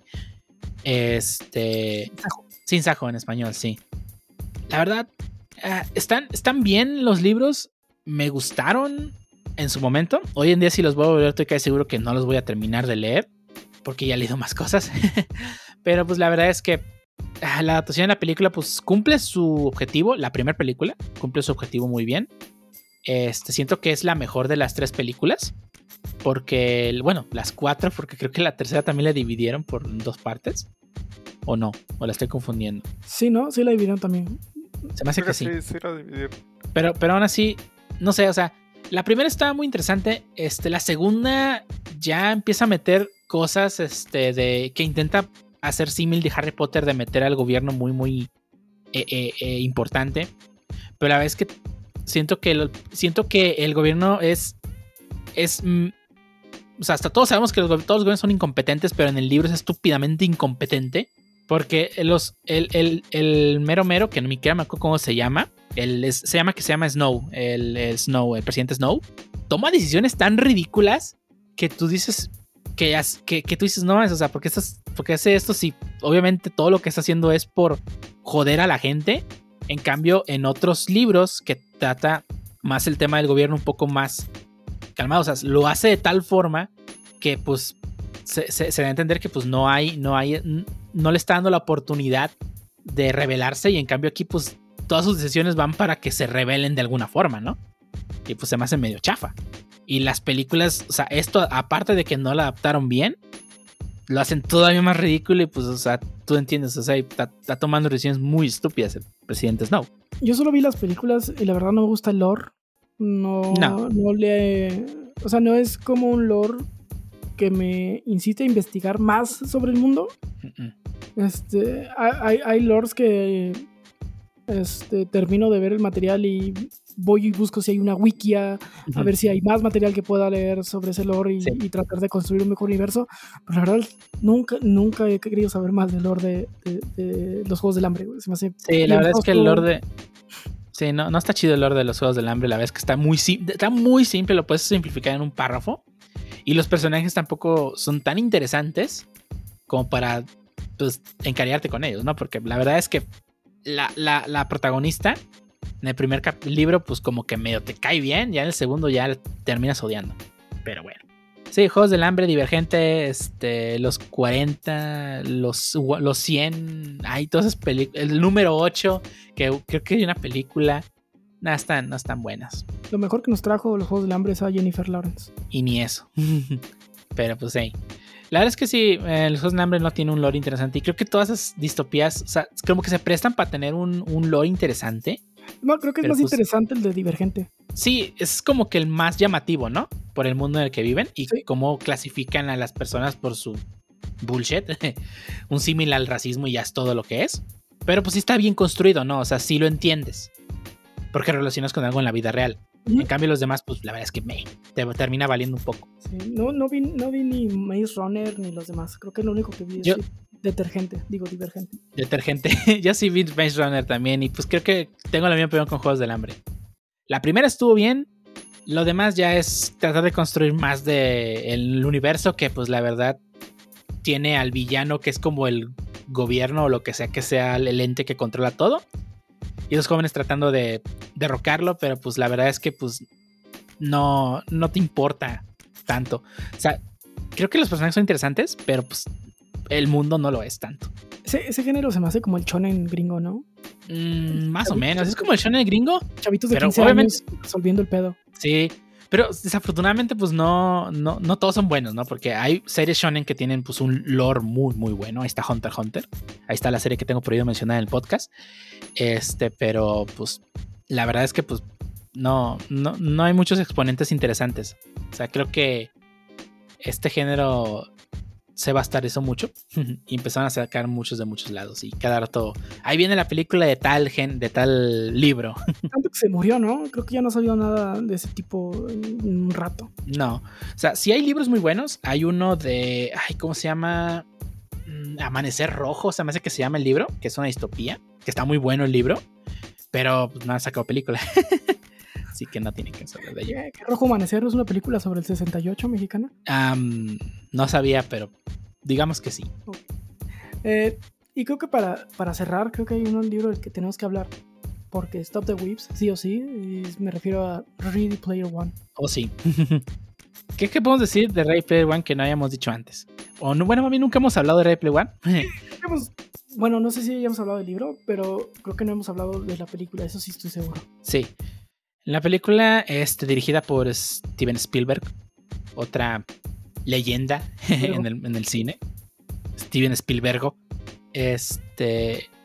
La adaptación, obviamente, cambia mucho. De hecho, cambia todas las pruebas del libro. Eh, Sí, no dejó ni la, ni la de Joust. Yo sí quería ver la de Joust. Yo también quería ver la de Joss, pero pues sí cambia absolutamente todas las pruebas. Fíjate que siento que la primera prueba está muy tonta en la película. Se me hace, se me hace como poco creíble que en tanto tiempo que haya pasado no hayan descubierto ese, esa cosa. Digo, porque es una carrera y tienes que ir en reversa. O sea, más de uno ha ido de vuelta contrario Mario Kart. Estoy viendo a ti, Pancho. Este. O sea, no se me hace creíble que, esa, que eso no lo hayan descubierto ya en la película. El, el que sea Joust, eh, la primera prueba en el libro tiene mucho significado. Y es como por la parte de que este güey, eh, o sea, inició los videojuegos en, un- en, en juegos retro. Es donde en- inició su amor. Entonces, la parte de Joust tenía un significado. Y esto es como que. meh. Sí, o sea, la primera prueba la verdad no, es- no es la gran cosa en la película. Ya la segunda y la tercera como que pues obviamente están cambiadas, pero creo que están un poco mejor. Hasta la primera de plano no, no me pareció interesante. Pero aún así, fíjate que siento que la película de Ray Player One, a pesar de que sigue tal cual la línea de las cosas que pasan en el libro, cambiando personajes, este, por ejemplo, creo que Artemis es la que le toca sufrir lo de IOI en lugar de, de Parcival. Y que este Artemis es parte de una rebelión tal cual porque tenían que meter la rebelión como en cualquier este, distopía adolescente. Pero pues, no sé, o sea, la película no está mal, pero sigo pensando que fue mucho, fue de, fue de, no sé, yo sé que el libro es un libro con una historia con referencias, pero fíjate que siento que en la película es todavía más. Y fíjate que, la película sentí las referencias como que me estaban vendiendo algo en muchas. Sí, sí, Y de no me hecho. gustó. O sea, en el, en el, en, en, en la, en el libro se sienten muy orgánicas esas referencias. O sea, y, y no se sienten forzadas. Aquí sentí como que me estaban poniendo un anuncio. Y no me gustó. Sí. Sí. sí tiene un chingo. Pero sí las Tiene sentí como muy, muy forzadas muchas. Hay Tracer, por ejemplo. y Ah, Te pongo a Tracer en la pantalla, que ni siquiera es lo importante, ¿verdad? Sí. o sea, yo también sentí lo mismo. O sea, sí están demasiado, demasiado ahí las, las referencias, ¿no? Que, que, que no deberían pasar de un cameo. Cosa que en el libro entiendes que las mencionen un poco más, ya que pues el medio se presta a que escuches más los pensamientos de los personajes y las descripciones estén un poco más elaboradas. Pero siento que en la película no deberían pasar de una referencia, ¿no? Y me quedé sin O sea, miedo. y no salió, y no salió Neva, no salió Mechagodzilla, ¿Electro no One salió- tampoco, ¿verdad? ¿O sí? ¿perdón? ¿Electro One sale? No me acuerdo. No, tampoco sale. Sí, entonces O sea, muchas No. referencias que están muy chidas en el del libro, pues en las películas ya sé que puede ser por problemas de licencia y que es un pedo, ujú. Pero pues sí te quedaste con... Yo sí me quedé con ganas, te eleva por lo menos. sí, o sea, entiendo que metieran varias referencias, pero sí fueron muchas en tu cara. Y las que en verdad querías que te pusieran en tu cara, no estaban.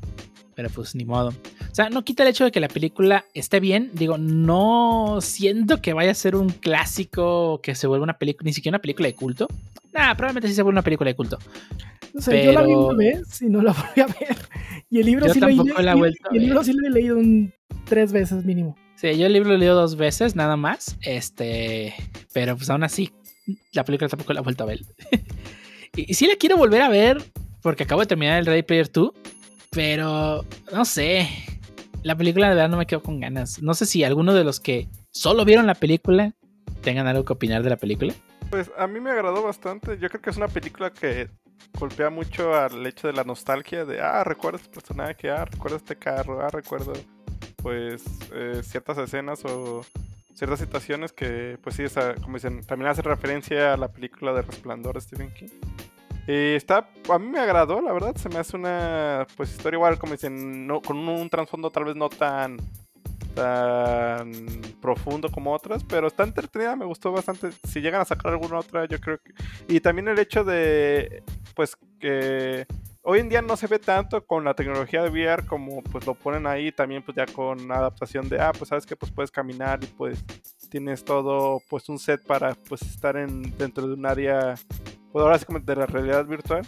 Pero yo creo que es algo que poco a poco pues ha estado avanzando. Eh, no creo que lleguemos a. o No creo ver eh, que lleguemos a ese punto. Pero está entretenida, a mí sí me gustó. Me gustó bastante. Me acordé de esa escena en la película que es ridícula, en la batalla final, de unos vatos con VR corriendo. ¿Por qué está corriendo? Y en la calle con el VR. Sí, pues, ¿Por qué? ¿Por qué? van a chocar contra el Bueno, edificio que van a atropellar, güey. Eso sea, pues, Pues para que se vea que están haciendo algo. Ay, no. Sí, este. Sí, la película tiene sus problemas. Y espero darle una segunda oportunidad. Ay, Sí, no. creo que es eso, el golpe a la nostalgia y, y, pues a mí, a mí sí me agradó. Sí, pero bueno. Ya, ya, ya que todos hayamos leído Ray Player 2 y vamos a invitar a Fer Senior para que también platicar un poco. Porque si quiero, si quiero destripar ese libro. porque, hey, Sí, sí, sí lo voy a comprar para leerlo. Sí, está- sí, sí, no, no, no voy a decir que es el mejor libro de Ernie Klein, pero. ah, ¿Tiene más que Ready Player One 1 y 2? Armada. No lo he leído, ni siquiera lo conocía. ah, está, está divertido. Armada está divertido. Eh, sí siento que es. Intentó hacer Ready Player 2 con Armada. Sí siento que es el primer intento. No por la trama, sino por el trasfondo del- de, de- de todo lo que pasa, ¿no? Pero sí. Sí, este. Sí está divertido. O sea, no, no, no, no, no me aburrió. O sea, sí me lo eché como en dos días. Armada- armadas después de Ready Player One. Sí, Armada No. después de y no tiene nada que ver. Sí, o sea, sí, segundo libro, pues. Sí, su segundo libro, sí. O sea, sí, sí, o sea, no me gustó tanto como Ray Player War, pero pues la verdad sí, sí me lo eché en dos días. y, Ray, y Ray Player 2, o sea, tal vez voy a, cuando hagamos el podcast Ray Player 2 diga que no me gustó, pero pues la realidad es que también me lo eché como en dos días.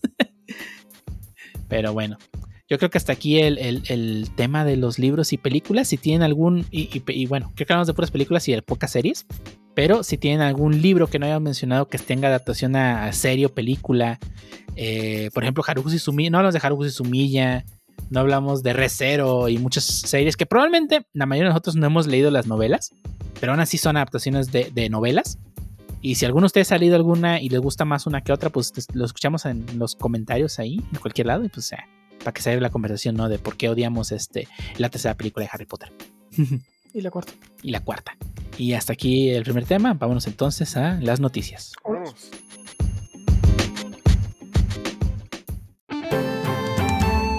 Y estamos en la sesión de noticias, donde en esta ocasión vamos a hablar sobre las noticias que pasaron esa semana, como si no lo hiciéramos todas las semanas. Y primero vamos a empezar con. Digo, Menia, dinos, ¿qué, qué, qué juego bizarro, extraño nos traes? Es el juego bi- bizarro y extraño, pero que todo el mundo ha jugado, aunque digan que no. Que todo el mundo niega, pero que todo el mundo ha jugado.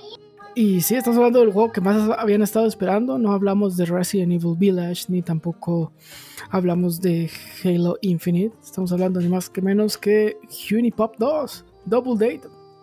Hoy que es lunes, ya lo pueden comprar en Steam. Entonces, pues no sé qué esperan. No sé por qué no lo están comprando. No sé por qué lo están escuchando y no están jugando. Muy, muy seguramente están jugando mientras nos escuchan. Ah, eso es lo De mejor. que ya, Bueno, ya sí. lo precompraron y todo, o lo compraron al, al, al momento en el que estuvo disponible. Realmente lo están jugando mientras nos escuchen. Eh, no, no, no sé si quiero que hagan eso. Pero. ya depende de cada quien. Pero Pues, eh, bueno, nomás no me digan. sí, no, no me digan. Eh, se ve que trae unas mecánicas nuevas. Este, donde ahora este, tienes que. Pues como lo dice el nombre, Double Date, salir con dos chicas a la vez. Mientras haces los. eh, poderes del puzzle y los vas repartiendo entre, entre las dos, ¿no? Este, la mecánica se ve divertida, a ver qué tal está. Y pues todo lo que les traigo yo y que nos trae estudio. No, pues yo les voy a hablar de, de una noticia que ocurrió hace poco eh, sobre esclavos espaciales virtuales. Este juego llamado Elite Dangerous, que es un juego pues de simulación espacial donde viajas entre planetas y consigues materiales para poder comprar más cosas, etc. eh, tuvo un pequeño percance porque, eh, como saben, es un juego que se presta mucho para el role-playing y que tú te puedes encargar de una tarea cómo recolectar materiales, venderlos en mercado. Tiene una economía bastante interesante el juego. Es un juego muy, muy. con una comunidad muy activa. Y que, pues, el en pasado noviembre, pues, no sé si se enteraron. eh, Epic Games lo regaló, ¿no? Lo cual atrajo a muchos fans este, al juego, ¿no? Entonces, eh, muchos jugadores se aprovecharon de esta nueva camada de juegos de jugadores nuevos para ofrecerles ah, vamos a este lugar para que consigan nuevos materiales bien amigables, ¿no? Se los empezaron a llevar a un, planeta muy alejado de la zona original de, de, de donde se spawnean los jugadores y este, pues los, como no tienen naves ni cómo transportarse ni dinero para pagar el boleto de ir de regreso, pues se quedaron atrapados en un planeta donde los obligaban a minar materiales y les pagaban pues para que con ese dinero pudieran escapar del planeta, lo cual claramente es esclavismo. Bueno, técnicamente no porque les pagaban, pero sí fue todo un show porque, o sea, tal cual los secuestraron dentro del juego y como son distancias muy largas dentro del juego, pues no, no, tenían forma de volver al origen del primer planeta. Y como son juegos en los que pues, consigues mucho material y si te llegas a morir pierdes todo, pues obviamente suicidarse para respawnear no era una opción viable. Sobre todo porque es un juego donde, donde de verdad inviertes mucho tiempo en recoger muchas cosas, ¿no? Y este, esta cosa, o sí llegó a oídos de los desarrolladores que dijeron, les vamos a echar un ojo. Pero al final de cuentas, esto realmente no infringe los términos y condiciones de uso porque realmente no estás haciendo nada malo, simplemente estás llevando a gente a otros lados y le estás pidiendo que mine cosas. Pero pues como es un juego que se presta... Así, ¿eh? ¿Perdón? Suena muy malo, así como lo dices. Eh, sí, suena muy, suena muy malo, pero es que realmente como es un juego que se presta mucho a eso, porque de hecho hay piratas espaciales dentro del juego, hay comunidades que se encargan de robar, o sea, está jugando mucho con la comunidad y la comunidad es quien mantiene la estabilidad del juego, digamos. Pero, porque realmente no están haciendo nada ilegal en cuanto al juego, en cuanto dentro del juego. No están rompiendo ningún sistema, no están hackeando nada. Están jugando con las reglas del juego, literal. Ajá, están jugando con las reglas del juego. Pero sí es muy gracioso que prácticamente secuestraron gente. Porque una persona se logró contactar con algunas personas en el Discord para que lo ayudaran a salir de ahí y unos buenos samaritanos que dijeron, vamos a ayudar, no hay problema. Cuando llegaron a ese lugar donde está esa persona, pues había casi 10 personas que rescataron. Ay, no. de concentración. sí, así como, ¿qué demonios está ocurriendo en un dentro de un juego? Para quien dijo que no hemos llegado a la, realidad virtual de, de Ready Player One, no manchen. Ay, no. O sea, sí está, está interesante de verdad. Es algo muy, muy este... Eh, es interesante, la verdad. Eh, este juego está disponible para PC, para Xbox y creo que Play 4. Eh, esta camada de jugadores que pues llegaron gracias a que Epic regaló el juego. Este, así que sí, probablemente si son de esas personas que reclaman a lo tonto los juegos de Epic, probablemente lo tengan y no se hayan dado cuenta. Pero pues, este, el representante de relaciones públicas de, de los de la desarrolladora del juego, eh, Frontier, eh, dijo que nuestra estimación es que por lo menos 20 personas fueron afectadas, comandantes le dicen dentro del juego, debido al comportamiento de este pequeño grupo de jugadores. Eh, no, no condonamos el comportamiento de aquellos jugadores, ya... Mm, ah, perdón, no, no condonamos el comportamiento de estos jugadores. Sin embargo, eh, les estamos echando un ojo y agradecemos, estamos agradecidos por los esfuerzos de la comunidad. Eh, y que, menciona los dos, grupos, los dos grupos que se encargaron de liberar a esos jugadores llamados Fuel Rats y Hull Seal, se llaman los, escuadrones, que trajeron a esos jugadores a, a, un lugar seguro y que están apoyando mucho a la comunidad. Vamos a continuar monitoreando la situación para cualquier cosa. Sin embargo, los jugadores no han roto ninguna de las community guidelines. Es, esa es el, como la, respuesta oficial, ¿no? Por parte de la, desarrollo, de la casa desarrolladora. Pero sí, efectivamente llegamos al punto en que te pueden secuestrar en un juego para que te obliguen a minar cosas. Aparte no fue un secuestro como tal, o sea, ellos más bien pues confiaron, o sea, fueron estafados, yo diría. Porque pues le prometieron. Sí, es un scam, claramente es un scam. Pero no fue de que, ah, estaba jugando yo y me agarraron y me llevaron. O sea, ellos por su propia mano se subieron a la nave. Pues, sí, sí, claramente, pero en la vida real también el güey que te va a secuestrar no te... Bueno, probablemente en México sí te agarran a madrazos, pero pues la verdad es que la mayoría de los niños que secuestran es porque les ofrecen dulces al final de cuentas, ¿no? Pues no sé, pero... Pero sí está... Es una mecánica que yo creo que en línea existe bastante. De hecho, en ARC tú podías, eh, hay cadenas o cárceles donde podías meter a personajes, les dabas de comer para que no se pudieran morir y pues los podías tener ahí mientras que los que- alimentaban. Pues, Es que sí existe un símil en la realidad. Está el famoso secuestro virtual, en el que en realidad no te secuestran, simplemente por algún motivo te hacen que estés en un hotel o en algún lugar encerrado y luego le hablas a tus familiares para jugar rescate. Sí. Pues no te secuestran, en realidad. Porque estás bajo tu. O sea, vas al lugar y estás en el lugar porque quieres, en teoría. Sí, exactamente. Y pues es algo que pues ya podemos hacer en los juegos en línea, lo cual está divertido. Sí, Bueno, re- realmente, o sea, divertido en cuanto a la situación, o sea, está chusca que pase esto, sea, digo, no está chido para las personas que les pasó. No, pero, Pero, es pues- parte de, del, como dicen, de la misma comunidad y del ambiente. Yo creo que le suma, o sea, el hecho que el juego te permita, pues, ahora sí como dicen, hacer ese tipo de acciones, pues, es parte de qué tan vasto o es la comunidad o qué tan vasto es el juego, como dicen. Ajá, y, a- y además de que sí hubo gente que en verdad se hizo el esfuerzo de rescatarlos, lo cual está muy chido. Sí, yo creo que es algo que les, o sea, suma más a la ambientación del juego que, o sea, que decir, no, pues, porque como dicen, jugaron literalmente con la regla del juego, o sea, no que los hackearon, les quitaron las cosas ni nada, o sea, Digo, es parte del juego. Es, es sí. como si en Sea of Thieves me enojara porque yo hubo un loot chingonote y alguien me asalta y me lo quita todo. Pues, Pues sí, no, es el juego. Digo, el, el coche sí se ranguea y, se, y dropea, pero Sí, pero pues bueno. Eh, digo, si quieren meterse a, a jugar Elite Dangerous a ver si lo secuestran, pues ahí está. Si lo reclamaban con Epic Games, probablemente lo tengan. Si no, tampoco está muy caro. Pero pues sí. estoy casi seguro que lo tengo. Sí, estoy casi seguro que yo no lo tengo porque nunca reclamo los juegos de Epic, pero si lo tienen y pues quieren que lo secuestren, pueden ir. No, la verdad es que sí está muy chido el juego y este y es entretenido. O sea, esto me da a entender que sí tiene una comunidad muy vasta, porque pues para que ya pasen ese tipo de cosas, de verdad debe haber mucha gente jugando. Pero bueno, este y dinos tú, este, este, hablando de cosas que no funcionan, bueno, que en este caso sí funcionan, pero tú vas a hablar de cosas que no funcionan, Harvey, que nos traes.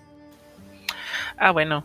ah, como varios saben, al, menos en nuestro país llamado México, por si nos escuchan de otro lado, que creo que sí, este eh, comenzó en la semana el registro para poder este decir que quieres este vacunarte contra el COVID-19. Ojo, esto para las personas este mayores, o sea, dícese de tercera edad o 60 años o más. Sí, Ese es el 60 universo. años más. Exactamente. Ah, básicamente todo ese grupo p- ser tratado por ser el más vulnerable y estar en el plan de vacunación primeros en línea seguidos de lo que viene siendo personal médico. Ah, pues básicamente el gobierno anunció que tendrían que registrarse en una de sus páginas, obviamente, y dando su CURP.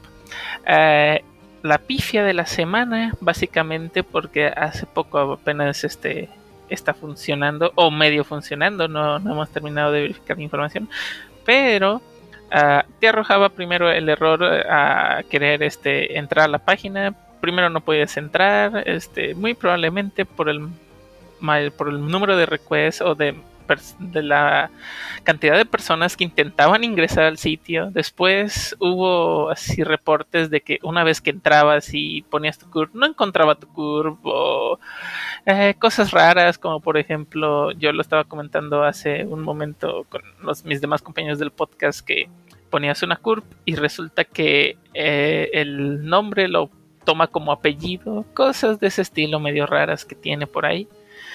Ah, y pues sí. Primero te arrojaba un 502 y la página nunca lo cachaba, entonces se quedaba cargando ahí así, sin, sin terminar. O sea, si no entrabas a la consola a ver, pues nunca te dabas cuenta. si no vieron mañana, o sea, pudieras estar ahí todo el día y no, pues no cargó. O sea, no, no, no, no es como que diga, ah, sí quiero vacunarme, ah, oye, y aparte quiero la vacuna de Pfizer y la quiero tal día, tal hora, este, esperando que no llueva, o sea, no, no, no, o sea, simplemente es una aplicación en la cual pones tu curve, dices, sí quiero vacunarme, o le das al botón de regresar y ya, no tiene O sea, es otra mayor consulta- ciencia. Es una consulta con un formulario. Y que guarda una base de datos.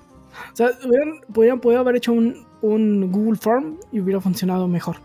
Sí, pero siento que aquí aplicaron la de tengo un, tengo un sobrino que cobra menos. Ay, oye, a- ahí está, el, ahí está el becario, agárralo que haga una página de volada.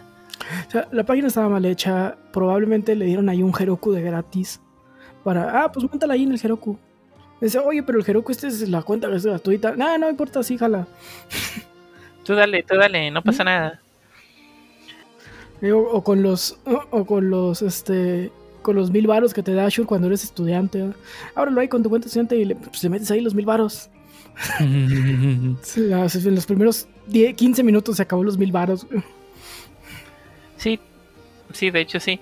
Este, cabe también destacar que pues una vez que le dices quiero vacunarme, deberías de, ahora sí que en esta plataforma ingresar este la entidad y municipio donde estás viviendo actualmente. No quiere decir que, pues, digamos, si tienes tu credencial en otro lado, por ejemplo, ahorita con porque pandemia, este eh, está el, claro ejemplo, no digo, no soy de la tercera edad, pues, pero en dado caso de que lo fuera, digamos, no estoy viviendo ahorita en, digamos, donde es mi residencia normalmente. Mi residencia normalmente sería en Guadalajara, pero ahorita no estoy en Guadalajara. Entonces, la idea que tienen ellos es que obviamente pongas los datos de dónde estás viviendo actualmente para poder llevar, digamos, esa dosis de tu vacuna a donde tú estás, ¿no? Hasta donde tú estás. Bueno, Es- eh, eh, eh, diga- digamos, así, así. así. El procedimiento va a ser, este, va a llamar un siervo de la traición, de un siervo de la nación.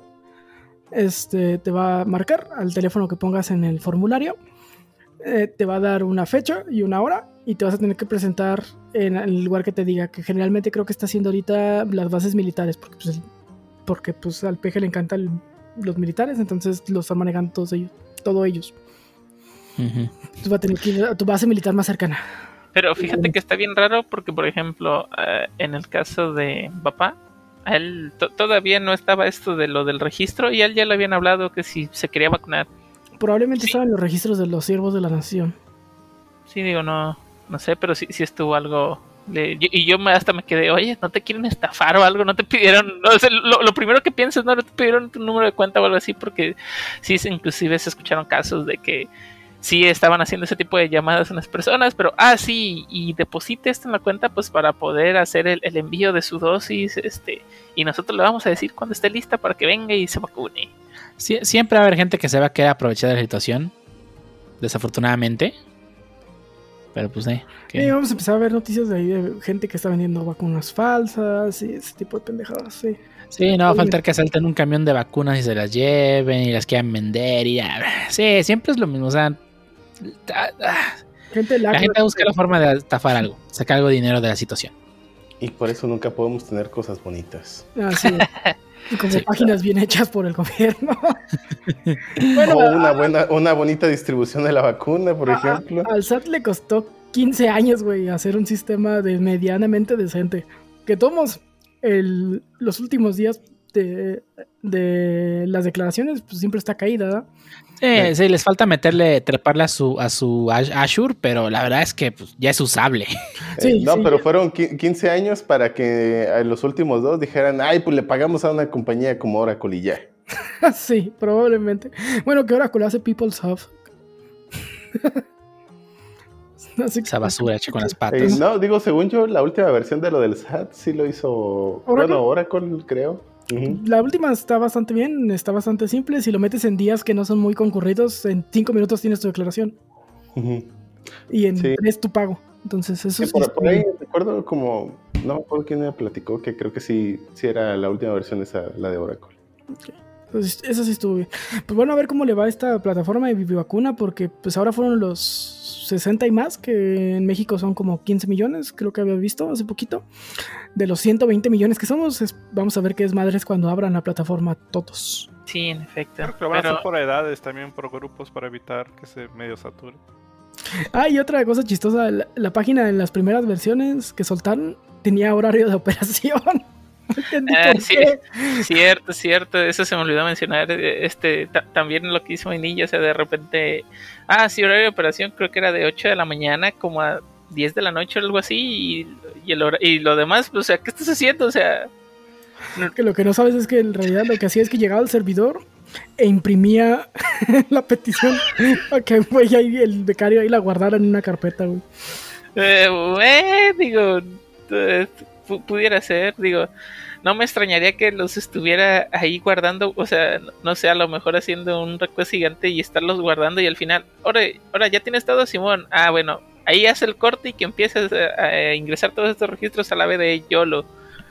Eh, digo, sí, sí, sí, tenía varias cosas este, mal hechas, inclusive ah, acuérdate de los typos de que, ah, sí, vamos a mejorar la infraestructura de este servicio, la, la, la, la, la, bueno, la infraestructura, pero me, digo, creo que la idea no era mala, simplemente la implementación pues fue mala y ya.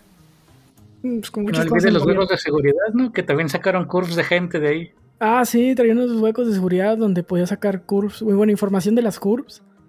Eh, también en, varias gente encontró y luego la taparon y lo metieron otras y nada, hacían desmadre esa página. Eh, Una página era, es un altas, bajas y cambios, güey, chingada madre. Eh, esperan mucho de, de, los cambios, no, no, lo necesitan. Esperan mucho del gobierno. Ninguna página de gobierno que se respeta no sirve. Además, Siempre ha sido igual y nunca va a cambiar hasta que. Nunca va a cambiar. Nunca va a cambiar. le costó 15 años, pero ahí está. Sí, espera otros 15 años para que la página de vacación esté lista. Sí, sí. Time to Heart, sí, vamos a llegar a los 15 años. Ah, excelente. pero sí, o sea, nunca. Los sistemas del gobierno siempre han sido horribles y. Ah, esperemos que algún día se echen las, echen las pilas y estén bien, pero pues eh, es que, pues es como todo lo de gobierno, ¿no? O sea, quieren hacer algo, digamos, bueno y no invertir. O sea, si quieres. Bueno, yo creo que es lo que dijo Mainilla, o sea, el SAT es un claro ejemplo, ¿no? ¿Cuántos años le tomó para tener un, digamos, una plataforma medianamente decente? Este, y así, si quieres, o sea, si quieres realmente sacarlo pues, tecnológico, o sea, una página, lo, que se te venga a la mente, pues inviértele. O sea, te va a salir más caro a la larga estar cambiando y cambiando y cambiando y cambiando cosas que simplemente invertir, bueno, hacer una buena Pero es que, José, si, si, hacemos una inversión de golpe, no puedo cada seis años decirle a mi amigo que me cobre por hacer eso mismo. no entiendes el negocio, no entiendes el gobierno. Por eso no eres representante de personas, porque no entiendes cómo funciona. No, no, no, o sea, puede, ser no eres burócrata, Puede ser que el compa le siga facturando, está bien, pero haz tu sistema bien desde el inicio y ya. Pues, por ejemplo, pongamos el ejemplo del SAT. El SAT, pues probablemente primero se le empezó a hacer el amigo del amigo y el que tenía una empresa ahí de sistemas toda chafa.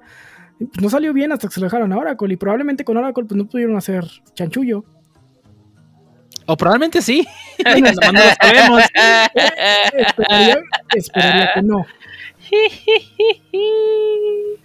Pero, o sea, aún, sigo sin entender por qué el gobierno tiene eh, áreas y empleados en áreas donde pues, no debería ser necesario, ¿no? Deberías de tener un área de sistemas de burócratas ahí que duran años este, haciendo sistemas cuando pues, contrata una empresa que se dedique a eso.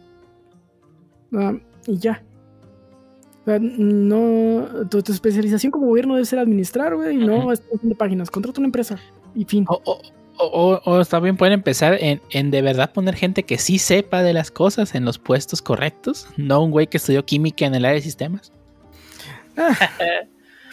eh, creo que, es, que creo que veo más factible que inviertan de golpe en un sistema que pongan a fulanita en el área de química o que pongan a no sé a este ingeniero biotecnológico en protección civil, YOLO. bueno, esperemos que algún día, esperemos que algún día tengamos sistemas de gobierno decentes. Pero de momento seguimos igual de jodidos que siempre. Sí, ahora esperemos y hablando de cosas bien hechas, bueno, quiero pensar yo que nos trae Shuttle. Eh, bien hecho, pues, pues sí, supongo que salió muy bien. el, Jeff Bezos de Amazon. Eh, que bueno, esa es la noticia, seguro ya lo escucharon. Eh, el CEO, bueno, anterior CEO, Jeff Bezos, y, uno de los eh, millonarios, bueno, de los multimillonarios más famosos del planeta, porque pues, llegó a ser hace poquito y gracias a la pandemia, supongo, una de las personas, bueno, la persona más rica del planeta, no sé todavía, pero por lo menos por un tiempo. Y bueno, pues básicamente dijo, pues ya no, pues ya para qué. ya dejan, pues, eh, eh, dejo de estar ahí en Amazon eh, como CEO y le cede lugar a una persona llamada Andy Jassy. Mm, la desconozco, pero pues ahí está la noticia. Está interesante porque era el director de Cloud, de toda la parte de Cloud de Amazon, lo cual pues ya es el segundo CEO que vemos que toma alguien que anteriormente estaba en Cloud, ¿no? También le pasó a Stein Adela, que era el director de Cloud en Microsoft. Mm. Ah, de hecho, bueno, yo no sabía que Satya Nadella era el director de Cloud. Pero bueno, lo importante es que Jeff Bezos pues, ya deja de ser el CEO y le deja el trabajo a alguien más. No dijo nada acerca de los motivos. Digo, tiene 57 años, digo, pues ya también es... co- bueno, y, y like, demasiado dinero. Y sí, demasiado, no solo mucho. Así que pues supongo que dijo, "Eh, pues ya, que tanto me queda para pues, gastarlo, ¿no? De- Digo, podría verdad- vivir 300 años gastando un millón o algo así, pero eh. dedicarse a su verdadera pasión. Tratar de matar a Superman. sí, también. Eso es, sí, sí, es el chiste necesario totalmente. Y bueno, aparentemente la tal, o él tal, porque no sé si es hombre o mujer, eh, Andy Jesse, pues ya llevaba mucho rato ahí en Amazon, ¿eh? Dice que pues, se unió desde el 97. Así que por lo menos pues conoce o debería de ser conocido dentro de la empresa esta persona. Pero bueno, pues esa es toda la noticia, ¿no? Y, y, pues supongo que es bueno para el Jeff Bezos. Realmente no sé cómo afecte o impacte a Amazon. Eh, y bueno, pues tú qué otra noticia nos traes, señor Dio, hablando de monstruos. Sí, no, bueno, una noticia pequeña que salió ahora que, bueno, IGN liberó algunos, bueno, liberó un nuevo video de, un poco de la de gameplay de Monster Hunter Rise y pues también una entrevista con el director que justamente habla un poco más de la accesibilidad que quiere que tenga esta nueva entrega del juego para los jugadores y pues dice que sí va a tener un poco más de accesibilidad porque quiere que las personas se enfoquen totalmente en el combate contra las criaturas y no tanto en la preparación, ¿no? Pues que era algo muy común que, que se nos, ay, se me olvidó tal ítem, se me olvidó comer, se me olvidó hacer esto. Este, y quiere enfocarlo en un combate y que la, por lo menos la parte de las, la quest principal de la historia sea un poco más accesible para atraer nuevos jugadores, ¿no? Porque pues, siempre ha estado este, este como muro de dificultad que pues muchas personas no logran superar y no terminan entrando totalmente a gameplay, que pues terminan diciendo no quiero jugar porque pues lo sienten muy difícil y yo lo entiendo, digo, no es un juego fácil, pero sí quieren que por lo menos la parte de la historia principal sea más accesible a los jugadores y obviamente pues todos los que ya llevamos años jugando pues realmente jamás jugamos la historia, jugamos pues lo que viene siendo el hub de misiones donde está la verdadera dificultad del juego. Digo, está chido que lo hagan más accesible, sirve que entra más gente a jugar este juego y pues somos más comunidad y mientras más seamos más divertido va a ser cazar monstruos. Pero bueno, espero que esto traiga más gente y haya más jugadores y que por lo menos haga que el juego tenga una vida más larga eh, de lo que normalmente tienen los juegos de esta, de esta saga. Y pasando a servicios chingones que sí sirven.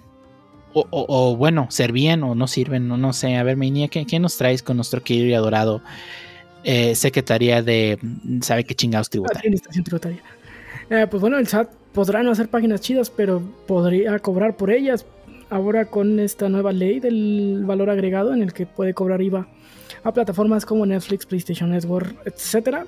Pues bueno, también le eh, a- acaba de entrar en vigor la facultad de bloquearlas. Esto quiere decir que le puede pedir a los proveedores de servicios de internet que bloquee cierta página si descubre que no está pagando impuestos. Entonces, si tú pagas por ejemplo, tu servicio al año de Disney Plus y al ratón se le ocurre no, no decirle al SAT cuánto le tiene que pagar, pues bueno, pues puede bloquearla sin ningún problema y pues te quedas sin tu año de Disney Plus porque ya no puedes entrar. Pues muy triste, hay algunas asociaciones como la Asociación Latinoamericana de Internet que pues eh, levantó la mano diciendo que es una sanción desproporcionada que podría generar impactos negativos en el ecosistema digital mexicano y que las pymes pues, van a ser las más eh, golpeadas, ¿no? Empresas chiquitas que crean un producto de internet por algún motivo pues no pagan algún eh, pues, tienen un problema con el SAT, pues bueno, lo primero que va a pasar es que les van a bloquear su servicio. Sí. Sí, la verdad es que es una sección muy extrema. O sea, no está mal que intenten hacer que las, perso- que las empresas paguen impuestos, pero la verdad es que es una sanción muy fuerte, ya que estás cortando de golpe la forma en que la empresa gana dinero y cómo te va a pagar si no está generando dinero, ¿no? Sí, O sea, esto, nunca le va a pegar a Disney, Amazon, Netflix. Esto, Eso Pero si la va a pegar a chiquitos, lo cual pues ya no va a tener dinero para pagar y pues se va a hacer un círculo vicioso que no tengo dinero para pagar, así que no te pago, así que no te libero el servicio, bla, bla, bla. Sí, es un, es una, es una sanción muy, muy extrema, la verdad. Sí, pues es como ir a clausurarle el negocio a alguien que no te pagó impuestos. Es el mismo. Sí. Así que ya saben, si, si José no paga su, no, no paga impuestos por su OnlyFans, pues Se lo van a hacer. ni modo, se lo van a cerrar. Sí, o sea, no, no está chido, es una sanción muy fuerte, la verdad. Todos los que pagan Es- el OnlyFans del, del Jaro, José. pues ya. Espero que les haga llegar sus facturas. ¿Fa, fa qué, Vejian? sus Factura, bajón. Ah, Sí, la- este Sí, un- fax, una, una, una factura de 10 centavos, eh, excelente. Ese OnlyFans está barato. Sí. Es lo que se factura, no es lo que se paga, compa. Ah, bueno, Ya lo escuchó el SADE. ya escucharon aquí, ¿lo escuchó? Ah, no es cierto, Sad. Por cierto, Stop the Voice Podcast se se- únicamente se basa a base de donaciones, así que hey, Libres de impuestos. libres de impuestos, claro, como debe ser. Pero bueno, pues esperemos que pues no que, se echen- no se, se echen para atrás con esto y no empiecen a bloquear pobre pobre señora que vende tamales por internet. No mames, dele chance. No, y esos servicios de streaming que nadie contrata, pero que también existen. Hay uno de puras películas mexicanas que, que también está baratito, como 20 pesos. La otra vez lo vi y no lo pagué. O, o al servicio de streaming de, de Televisa que no usan ni que no usan ni ellos, ¿cómo se llama? Blim. Ay, güey. No, este, este servicio de internet se los debo, no me acuerdo cómo se llama, es un servicio de streaming con películas mexicanas de blanco y negro. Entonces, suena más interesante que Blim. Puedes ver las de Macario, que están chidos. O, Cantinflas. eh, ah, eh, Polvo para las hadas, ¿se llama? Creo que sí, esta película de terror. No sé de qué hablas. No. Ah, Bueno, vámonos a la siguiente noticia que nos trae Lee. Hora de cromarle el rifle a Phil Spencer, de riflarle el crome. Ya de un chingo de dinero, pero pues vamos a darle más promoción. A ver si nos patrocina tan siquiera unos tamalitos, un café o algo. Que pues ya cada semana. Pero pues con la novedad del Xbox Game Pass, que si lo están pagando y sin hacer nada, ya van a tener tres nuevos juegos. Que pues no son AAA, no están tan llamativos, pero igual puede que alguno que otro le, le pueda llamar la atención, lo pueden descargar y crearlos. Con el que empezaré se llama The Falconer. Básicamente es un juego de batalla aérea de mundo abierto en el cual al parecer es como un ave y pero tienes cohetes. Eh, está, está, está curioso lo- la mecánica del juego. Me recuerda un como- poquito a Panzer Dragon. Pues, ah, algo, algo así, digamos. O sea, está. Si les juegan los juegos de batallas aéreas, pues pueden calarlo. Es compatible con los joysticks de, de, pues, de diferentes plataformas. Eh, igual, si les gustan los juegos aéreos, pues ah, le pueden dar una chance. Está, se ve entretenido, pero pues ahí está en Game Pass. Y otra de las adquisiciones que ya tenemos es Project Winter. Eh, es básicamente un juego de supervivencia, pero con roles. Es un multijugador de 8 personas en el cual pues, deben de tratar de sobrevivir. Igual hay roles ocultos que lo que van a tratar de hacer es pues eh, sabotear todo y un poco ¿Es parecido Winter como el juego de mesa? ¿Hay un videojuego basado en el juego de mesa? No, no es el mismo, no es el mismo. Ah, No es digo, suena muy parecido. eh. Me, me suena un Among Us. Ajá, es, No, es pero- lo que le iba a decir. se me afigura un tipo Among Us, pero es administración de recursos. Está, estás como en la nieve y tienes que, pues, con tus compañeros, en teoría, depende de tu rol, pues salir vivo o no. Eh, puedes trabajar en equipo, comunicación, eh, traición y engaño, dependiendo de tu rol. Eh, ah, pues, o sea, la verdad nunca lo había escuchado antes, pero sí se me figura. Si, juego- si gustan los juegos de rol y pues de supervivencia y un poco de administración de recursos, pues pueden cargar. Eh, Me no suena el juego de mesa. Mucho. pues sí. Sí, suena igualito el juego de mesa. Sí, bastante. De The Winter. Pues yo no Este lo he jugado. Winter. Ustedes, ustedes que lo... Sí, este, este es Project Winter, es correcto. Y también me recuerda mucho a. Ah, esto que estuvimos jugando hace unas semanas. Ah, Don't. Ah, Don't Start Together. Sí, también me Sí, recuerda. ¿verdad? Pero aquí al parecer, eh, pues hay roles ocultos. O sea, en No Starve Together sabes que son tus compañeros y entre, o sea, es un player versus environment totalmente. Ahí sí tienes que, pues, tratar de sobrevivir con tus compañeros. Aquí al parecer eh, es un P versus P, eh, en el cual, pues, sí tienes como enemigo al ambiente, pero también tienes que estarte cuidando de tus propios Es un compañeros. Don't Start Together con Among Us. Ajá. Pues ah, así lo podríamos resumir pocas palabras. Igual está gratis. Como si lo- fueras Dead of Winter, pero en la compu. Igual yo creo que si juegas con puros conocidos sería pues es la experiencia óptima. No, eh, imagino que en online te acomoda con desconocidos, pero pues pueden, pueden calarlo, se ve, se ve llamativo.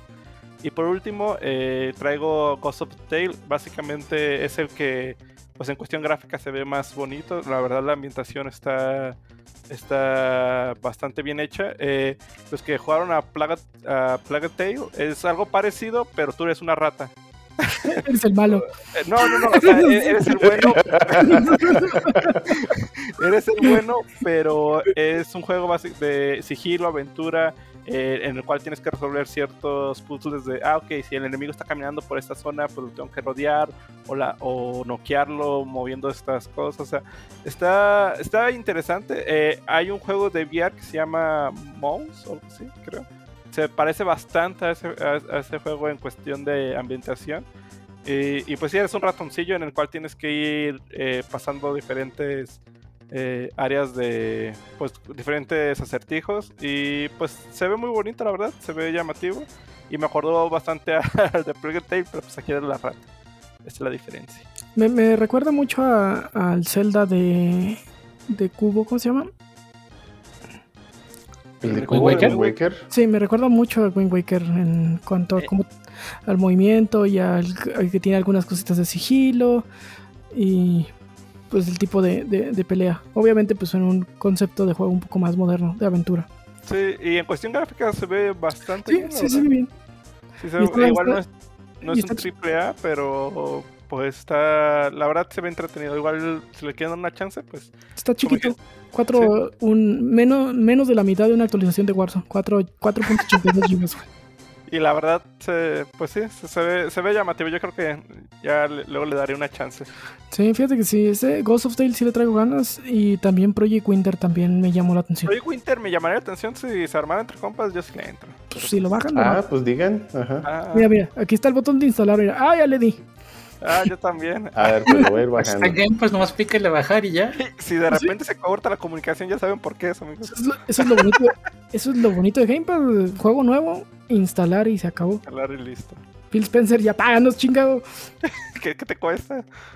Dinero, claramente. Sí, Pero sí, páganos sí. como donación, porque pues, ya Josito ya dijo SAT en el, en el podcast y ya, ya prendió las alarmas. Sí, sí. Sí, sí, no vaya a ser. Pero an- y antes de que venga el SAT por nosotros, vámonos entonces al segundo tema. Vámonos.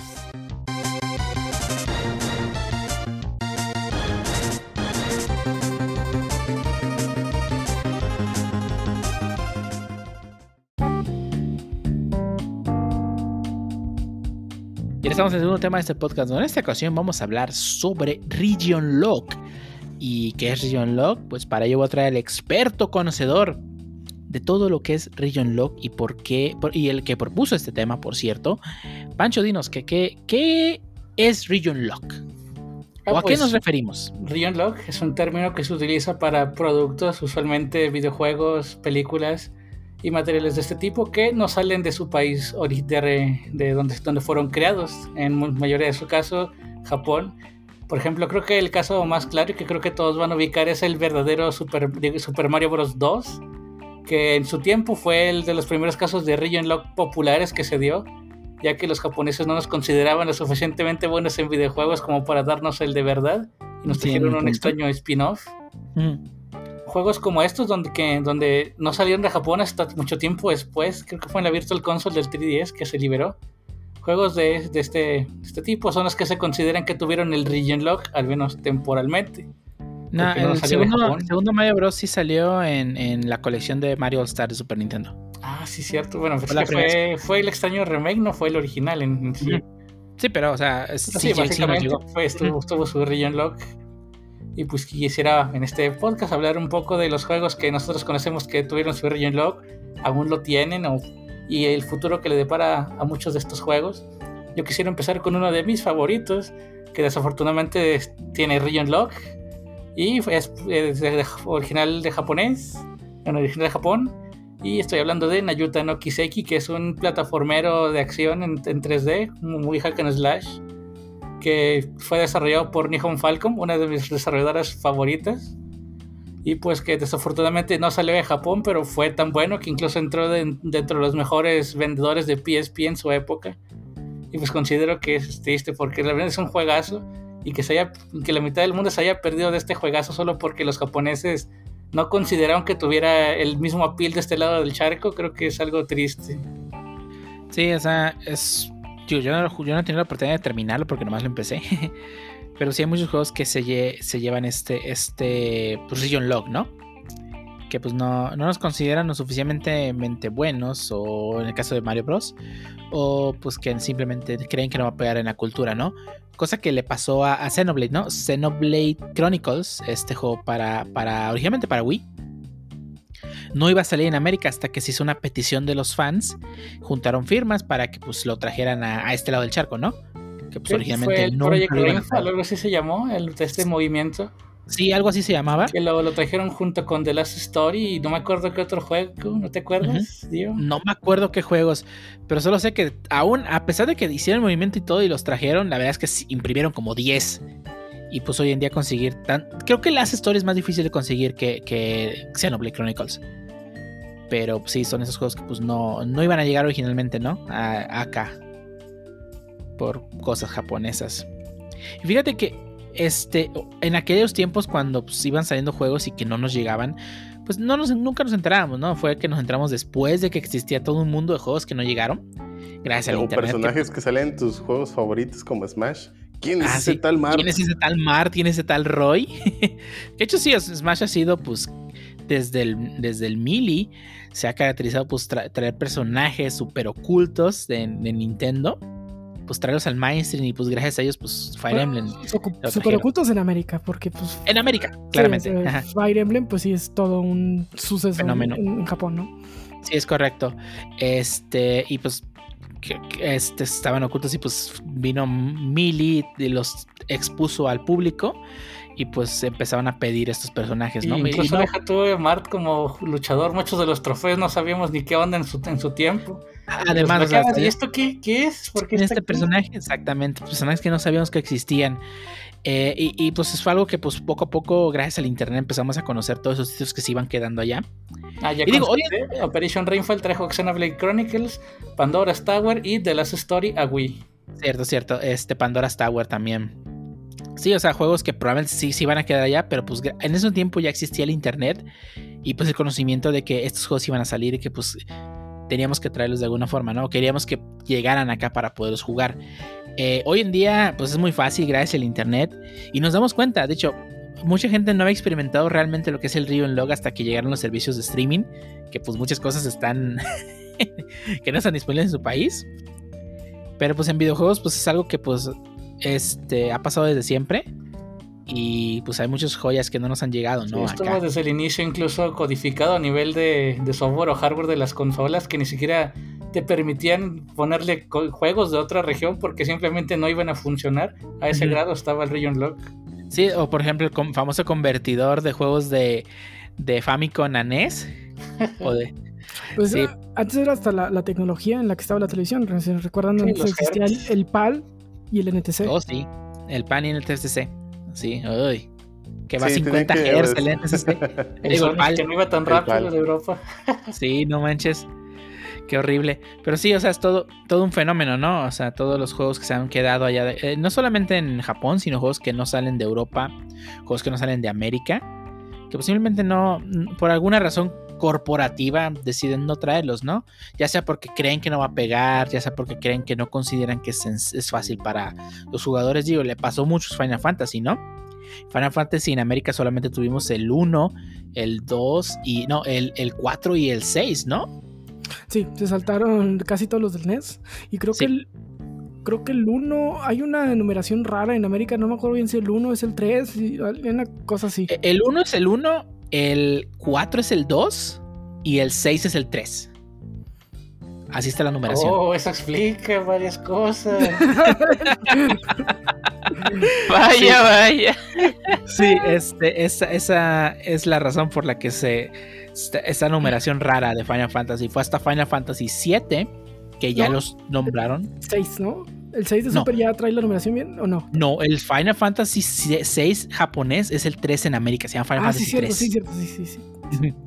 Y, y- y ya llegando al Final Fantasy 7 es donde ya empezaron a mantener la numeración correcta, ¿no? Y ya después empezaron a traer los juegos este, en sus versiones portátiles para Game Boy, donde ya respetaban la numeración este, que tenían originalmente ¿no? en Japón. También le pasó a Dragon Quest. Dragon Quest por mucho tiempo fue una serie ignorada completamente por Occidente. Donde creo que nos llegó uno con el nombre Dragon Warrior, porque pues, Dragon Quest tenía algún pedo de licencias ahí con Wizard of the Coast, me parece. Sí, sí, llegó como Dragon Warrior, el primer Dragon Quest. Bueno, el primero Y- que llegó a América. Sí, primero que llegó a América, que ni siquiera sé cuál es. No, yo tampoco me acuerdo. Y ya fue poco a poco que empezaron a traer los juegos, empezando con el uno que salió parte- para DS. Eh, el protagonista del pelo este, que sale en, Smash, ¿cómo se llama? Es, creo que es el Dragon Quest 6, ¿no? Pues o es el salen 5. varios. ¿Cuál pelo? ¿Pelo qué? El pelo verde. No estoy muy seguro. Creo que es el Ah. 5, si no me equivoco. Creo que a partir de ahí fue donde empezaron a traer los Dragon Quest, ¿no? Este, y hoy en día, pues ya Dragon Quest ya es una, una marca que ya está en el consciente colectivo, ¿no? Que pues ya. igualito ya- que Fire Emblem, el primero que nos llegó acá a América fue el 7. Ajá, es correcto. El 7 del, donde salía Lin y Roy. O era el papá de Roy. Lindis y Hollywood. Sí, Ah, y el, el, cierto. 6, el 6, que es la secuela del 7, nunca nos llegó. No. Sigo esperando. Nintendo. Y, y ni va a estás llegar. escuchando, échalo la Virtual Console de, de- del Switch y vas a traer Advance, Nah, por nah, favor. nah, Pancho. Igual que ¿Quieres Star que, quieres que 2. te recuerde otro juego que sigue atrapado en Japón y que no han traído? Uf, Modern ese, 3. ese mero, ese mero, ya sabía. Sí, o sea, Modern 3, o sea, Airbound, como lo conocemos aquí, pues realmente en Airbound es Modern 2, realmente. Fue hasta la, creo que en la consola virtual libera, sí liberaron Airbound Origins, me parece que se llama. Sí, sí, así lo llamaron. Airbound Origins. Y sí han llegado los dos, pero Airbound 3, peor, perdón, Modern 3 no ha llegado. Sigue atrapado en el Game Boy y no ha salido de Japón. Y Y pues sí, hay saldrá. movimientos. Y ni saldrá. Y ni saldrá. Y saldrá como el Fire Emblem 6, que lo sigo esperando, es de mis favoritos, pero nomás lo he jugado parchado y estaban mal parchadas las últimas misiones, pero tiene, lo jugué así. Sí, sí, re- realmente pues esos tipos de joyas que, bueno, no joyas, realmente no, no he jugado Modern como para decir que es bueno, pero sí ese tipo de juegos que están atrapados. Tiene su ¿no? fandom y está. Y sí lo, lo aman en el fandom a Mother 3. Sí, es muy aguerri- muy aguerrida la, la fandom de, de Modern 3 y pues hay varios videos en YouTube donde pueden buscar a, a los fans que le preguntan directamente a Reggie, el ex CEO de, de Nintendo of America, Reggie Fils-Aimé, el, el Reginator, el hombre meme, Uh, que pues, le preguntan sobre Modern 3 y él claramente dice que no. de hecho, en, en una presentación del E3 que le pidieron apoyo a Apoyo Robot, me parece, que hiciera una parodia para la presentación. Tal cual uno, un- un- uno le pregunta, oye, ¿qué pedo con Modern 3? Y pues le avien- se- eh, Rey le avienta bolas de fuego, ¿no? O sea, es- ya, o sea, es tan parte de la cultura de Nintendo que eh, Nintendo mismo sabe que la gente lo pide, pero no lo ha traído. Que Nintendo odia a sus fans. Es correcto. Como Star Fox 2, que ese sí lo sacaron, pero como que no, no tiene ni Phantom Star Fox. Sí, Star Fox 2 que cuando llegó, que de hecho, o sea, Star Fox es un caso raro porque, o sea, ni siquiera estaba en Japón. O sea, no salió ese juego. No, ese sí lo, lo mataron porque salió el 64. Ajá, de hecho los mismos desarrolladores se sorprendieron que no, no puedo creer que, este, que vaya a liberar este juego. Que por mucho tiempo nunca existió realmente. Porque ni Pues, siquiera lo habían yo- liberado. Yo, siento que hay esperanza porque recientemente sacaron el Fire Emblem de NES. Lo sacaron con un extraño emulador, pero salió por fin en inglés. Y siento que podrían estar aplicando Nintendo esa misma técnica de traducirlo indirectamente porque usaron trucos de programación. Realmente no está traducido, sino que tiene una aplicación que dependiendo de los datos en memoria te manda un texto diferente. Lol. Así que ni siquiera está traducido el ROM en sí. Pero siento que podrían aplicar ese con muchos otros juegos que se han quedado atrás, así como Fire Emblem 4, que me gustaría que lo trajeran. Pues oja- ojalá lo hagan para que pues lleguen más juegos, ¿no? Y digo, a fin de cuentas, no lo va a cobrar 20 dólares como el Fire Emblem. ¿O cuánto cuesta? No sé, yo solo leí precomprar y se bajó. La verdad, y Se bajó jugado, solo. pero espero Sí, o sea, día. Nintendo puede hacerlo y pues creo que otras em- compañías lo pueden hacer pues para que lleguen estos juegos, ¿no? Que están atrapados en el, en el limbo de los Porque juegos. que, aparte pues, que me den cosas de la Virtual Console, les pago el online. Virtual Console está horrible. no, no, no. De hecho, hablando de Virtual Console, este. Hubo un juego que llegó que no había llegado a América, la Virtual Console, si no recuerdo, si no mal recuerdo, ¿no? En la de Switch. Se me hace que sí, ¿no? Como que hasta recuerdo el título en japonés. También Ah. yo recuerdo como que algo sí pasó, pero no se me viene a la mente cuál es. Ahí sabe, pero el punto A es que. Nintendo lo puede hacer. Sí, ¿De sí, cu- sí, cu- nomás cu- podrían cu- traerlos. Eh, ¿En cuál de todas las consolas era? De Super Nintendo. checo. Super Nintendo, a ver, deja checo. Pero pues la verdad es que. Ah, muchos ¿y es que- Virtual Console japonés? ¿O qué? No, no, no. No, en la Virtual Console americana llegó este juego. Deja- Pero bueno, eh, pasando a otros juegos que no, que no, en lo que, en lo que José lo, lo, lo encuentra. Este, otro- Ah, ¿se- ¿será el de- uno, uno de como de Mario? O sea, está un- uno de Mario. A ver, pero es que pues como- obviamente no lo sé traducir. Es como uno de Mario, pero tienen numeritos y letras, pero todo está en japo. Literal. Big De, Cross o algo así. de será. es el 1995. Picross, sí, es el Picross. De Es el 1995. Exactamente. Sí, llegó a la consola virtual y no lo habían traído a América. Así que sí, puede darse el caso, ya ha pasado. Que me den Mario Paint. y, y- y que te puedas conectar un ratón al Switch, ¿verdad?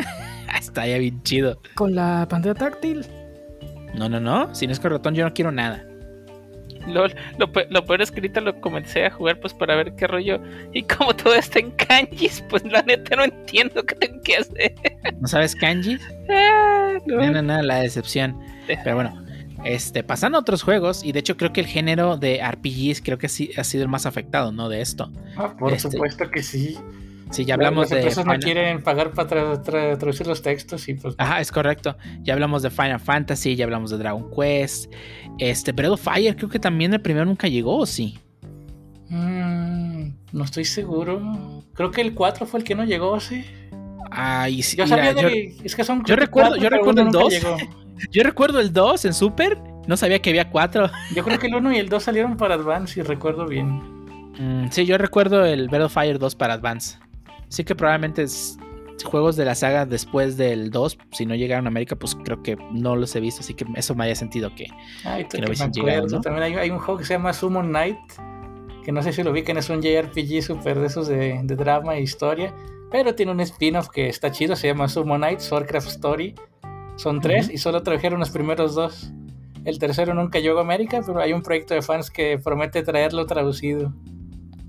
Está, está Pues- muy chido, es eh, con combates tipo estilo Legend of Zelda, digo, el Zelda 2, que en- encuentros random y el encuentro random es como plataformeo 2D con combate así bien chido. Están muy perrones, si pueden jugarlo, se los recomiendo. Hmm. Pero se nos quedó en Japón. Sí, o sea, juegos... son- Y no, y no es únicamente por, por este... Porque no quieran traducirlos, ¿no? O sea, hay juegos que también por el momento en el que salieron... Sí, de decisiones financieras, por ejemplo, este financieras. Summon Knight 3 salió en creo que en 2005, ya al final de la vida del Game Boy Advance, por eso nunca lo trajeron a América. Sí, no les convenía sacar un juego pues tan tarde en la, en la vida de- del juego, ¿no? Este, y, y también, o sea, otros juegos, por ejemplo, este, yo hablo de una de mis sagas favoritas, Monster Hunter. ah, casi, entiendo que no trajeran las versiones originales porque solamente traían las G, porque pues es el mismo juego, nomás con la expansión. Entiendo que no lo hicieran, pero por ejemplo, Monster Hunter Portable Third para PlayStation Portátil nunca lo sacaron, porque salió muy cerca de la vida ya que empezó el Vita. De hecho, en Japón promocionaban Monster Hunter Portable 3 en el Vita, porque no iban a tener otro Monster Hunter los de Ah. Vita. Y pues por lo mismo no lo trajeron a América, ¿no? O sea, es toda una decisión este, corporativa, pues no les conviene sacar un juego para una consola que ya para afuera. Otro de los juegos que también es más decisión eh, es ridícula, la verdad, la decisión por la que, hablando también otra vez de Capcom, eh, una de mis favoritas también de ellos es eh, Yachten Saiban, eh, Phoenix Wright. Que no, no nos habían llegado, no trajeron los juegos originales que salieron para Game Boy Advance. Eh, Finish Ride, el 1, 2 y 3, bueno, que allá se llaman Yakten Saiban, eh, 1, 2 y 3. No, no salieron de- del Game Boy en, en- a- en Japón. Solo se quedaron en Japón y nunca llegaron a América. Fue hasta la remaster que hicieron para, Game, para DS que los empezaron a traer a América. Y así nos empezaron a llegar todos los juegos. El 1, el, el, el Finish Rise Attorney, el Trials and Tribulations, el Justice for No One. Luego ya trajeron el Apollo Justice. Y, hubo un spin-off enfocado en Miles Edgeworth, que es este, el rival de Phoenix Wright en los juegos. El, fiscal Miles, Miles Edgeworth. Que sacaron eh, Miles Investigations 1, que sí llegó a América, pero Miles Investigations 2 no llegó a América. ¿Por qué? Porque iba, ya iba a salir muy tarde en la vida del DS y pues ya estaba con un pie en, en- el, en el campo, pues este, el 3DS, ¿no? Y, y otro los juegos también de la misma saga que no entiendo por qué no los sacan son los de Daigakten Saiban, que es básicamente el, eh, un... eh, En, el, en, el- en la fe- feudal, no, te creas, es más en, en la era Edo, en Japón, que es un, un, el, eh, un antepasado de- del protagonista. Y han sacado dos juegos de esa saga, de Dia- Daigakten Saiban, y no han salido de Japón. Ya sea porque son muy japoneses o porque no quieren cambiar la historia de los juegos, porque cambiaron la historia de- del Yakten Saiban original de Finish Ride para que se ubicara en Los Ángeles y no en Japón como los originales. Pero pues estos juegos no han salido de, de Japón. De hecho, pues ahora que hubo las filtraciones de Capcom, mencionaban que iban a sacar la colección de Finish Ride Ace Attorney, que pues ya está en Switch, y que iban a sacar una colección de Daigakten Saiban, y pues todo el mundo da la expectativa de que ojalá estos juegos ya por fin lleguen a América, ¿no?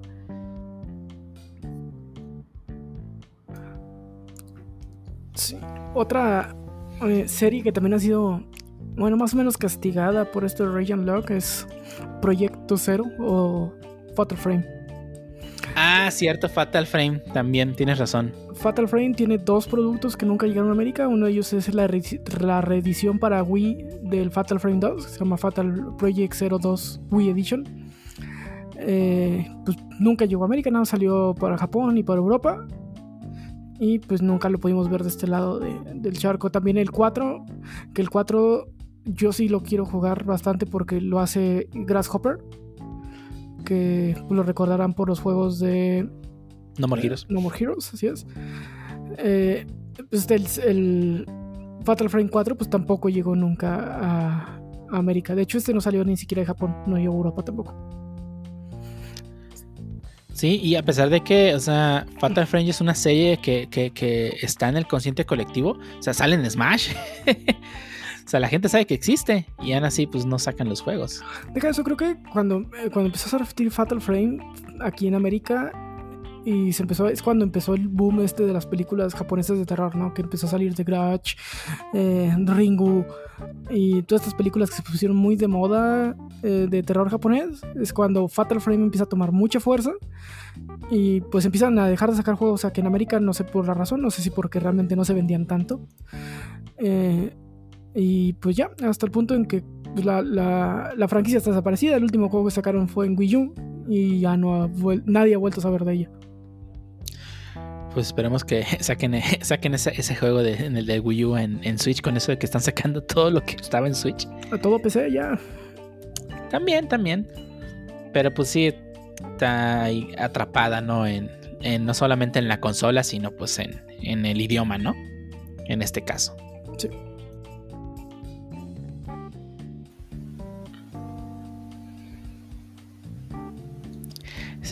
José y Choto no han hecho nada, ni. Ni, pues es que casi, casi de, de juegos con Region Lock no, no, no tengo idea. Winning Eleven. ¿Cuál, Winning Eleven? Esos no, tenían Region Lock, todos los tenías aquí, luego, luego. Sí. Hasta Liga Mexicana, compa. Ajá, ¿Cuál? eh, venían de- Eso no de- era desde oficial, ¿eh? Japón ¿No con te la Liga refieres a. Inazuma Eleven, que es un juego también de japonés de deportes? No, sí era Winning Eleven antes. Sí, era Winning se Eleven. llamaba Pro Evolution. Ah, ok. dijera en nuestro sabio Medininja y esas distribuciones eh, no legales conocidas como Liga Mexicana que cada año básicamente era el mismo juego de Winning Eleven simplemente cambiaban la plantilla No, no estoy hablando de FIFA, estoy hablando del Winning Eleven de los años que. a principios de los 2000 más o menos. Sí, pero no, no, no, no se me viene a la mente algún Region Lock, creo. Creo.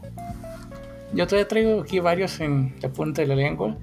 Ah, Eh, caray. este Dios no me dejará mentir, los Tales of, la mitad de esta franquicia sigue estando exclusiva de Japón, siendo que ya ha agarrado un poco de tracción de este lado del charco, ¿sí? como el, el, el último que sacaron, que liberaron de sus cadenas de Xbox fue el Tales of Cestiria, creo.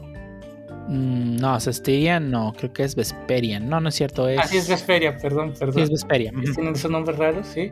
Ese fue uno que estaba solo en Xbox y le quitaron su lock, pero la mitad de esta franquicia sigue estando en solo en Japón. Hay muchos spin-offs para PSP que a mí me hubiera gustado jugar, pero pues están en japonés.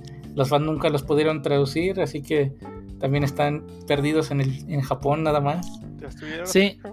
Sí, es la, la saga Tales of, digo, sí tiene muchos fans y muchos juegos ya están saliendo del Region Lock. De hecho, recuerdo que me tocó encargarles a mis hermanos un juego que, salió- que estaba únicamente para PlayStation 2 de la saga Tales of y que ya llegó a América ya traducido para, para consolas, ¿no? Lo cual está muy chido. De hecho, me recuerda que también el Tales of, ah, uno para- que era para Wii, ¿Cestiria?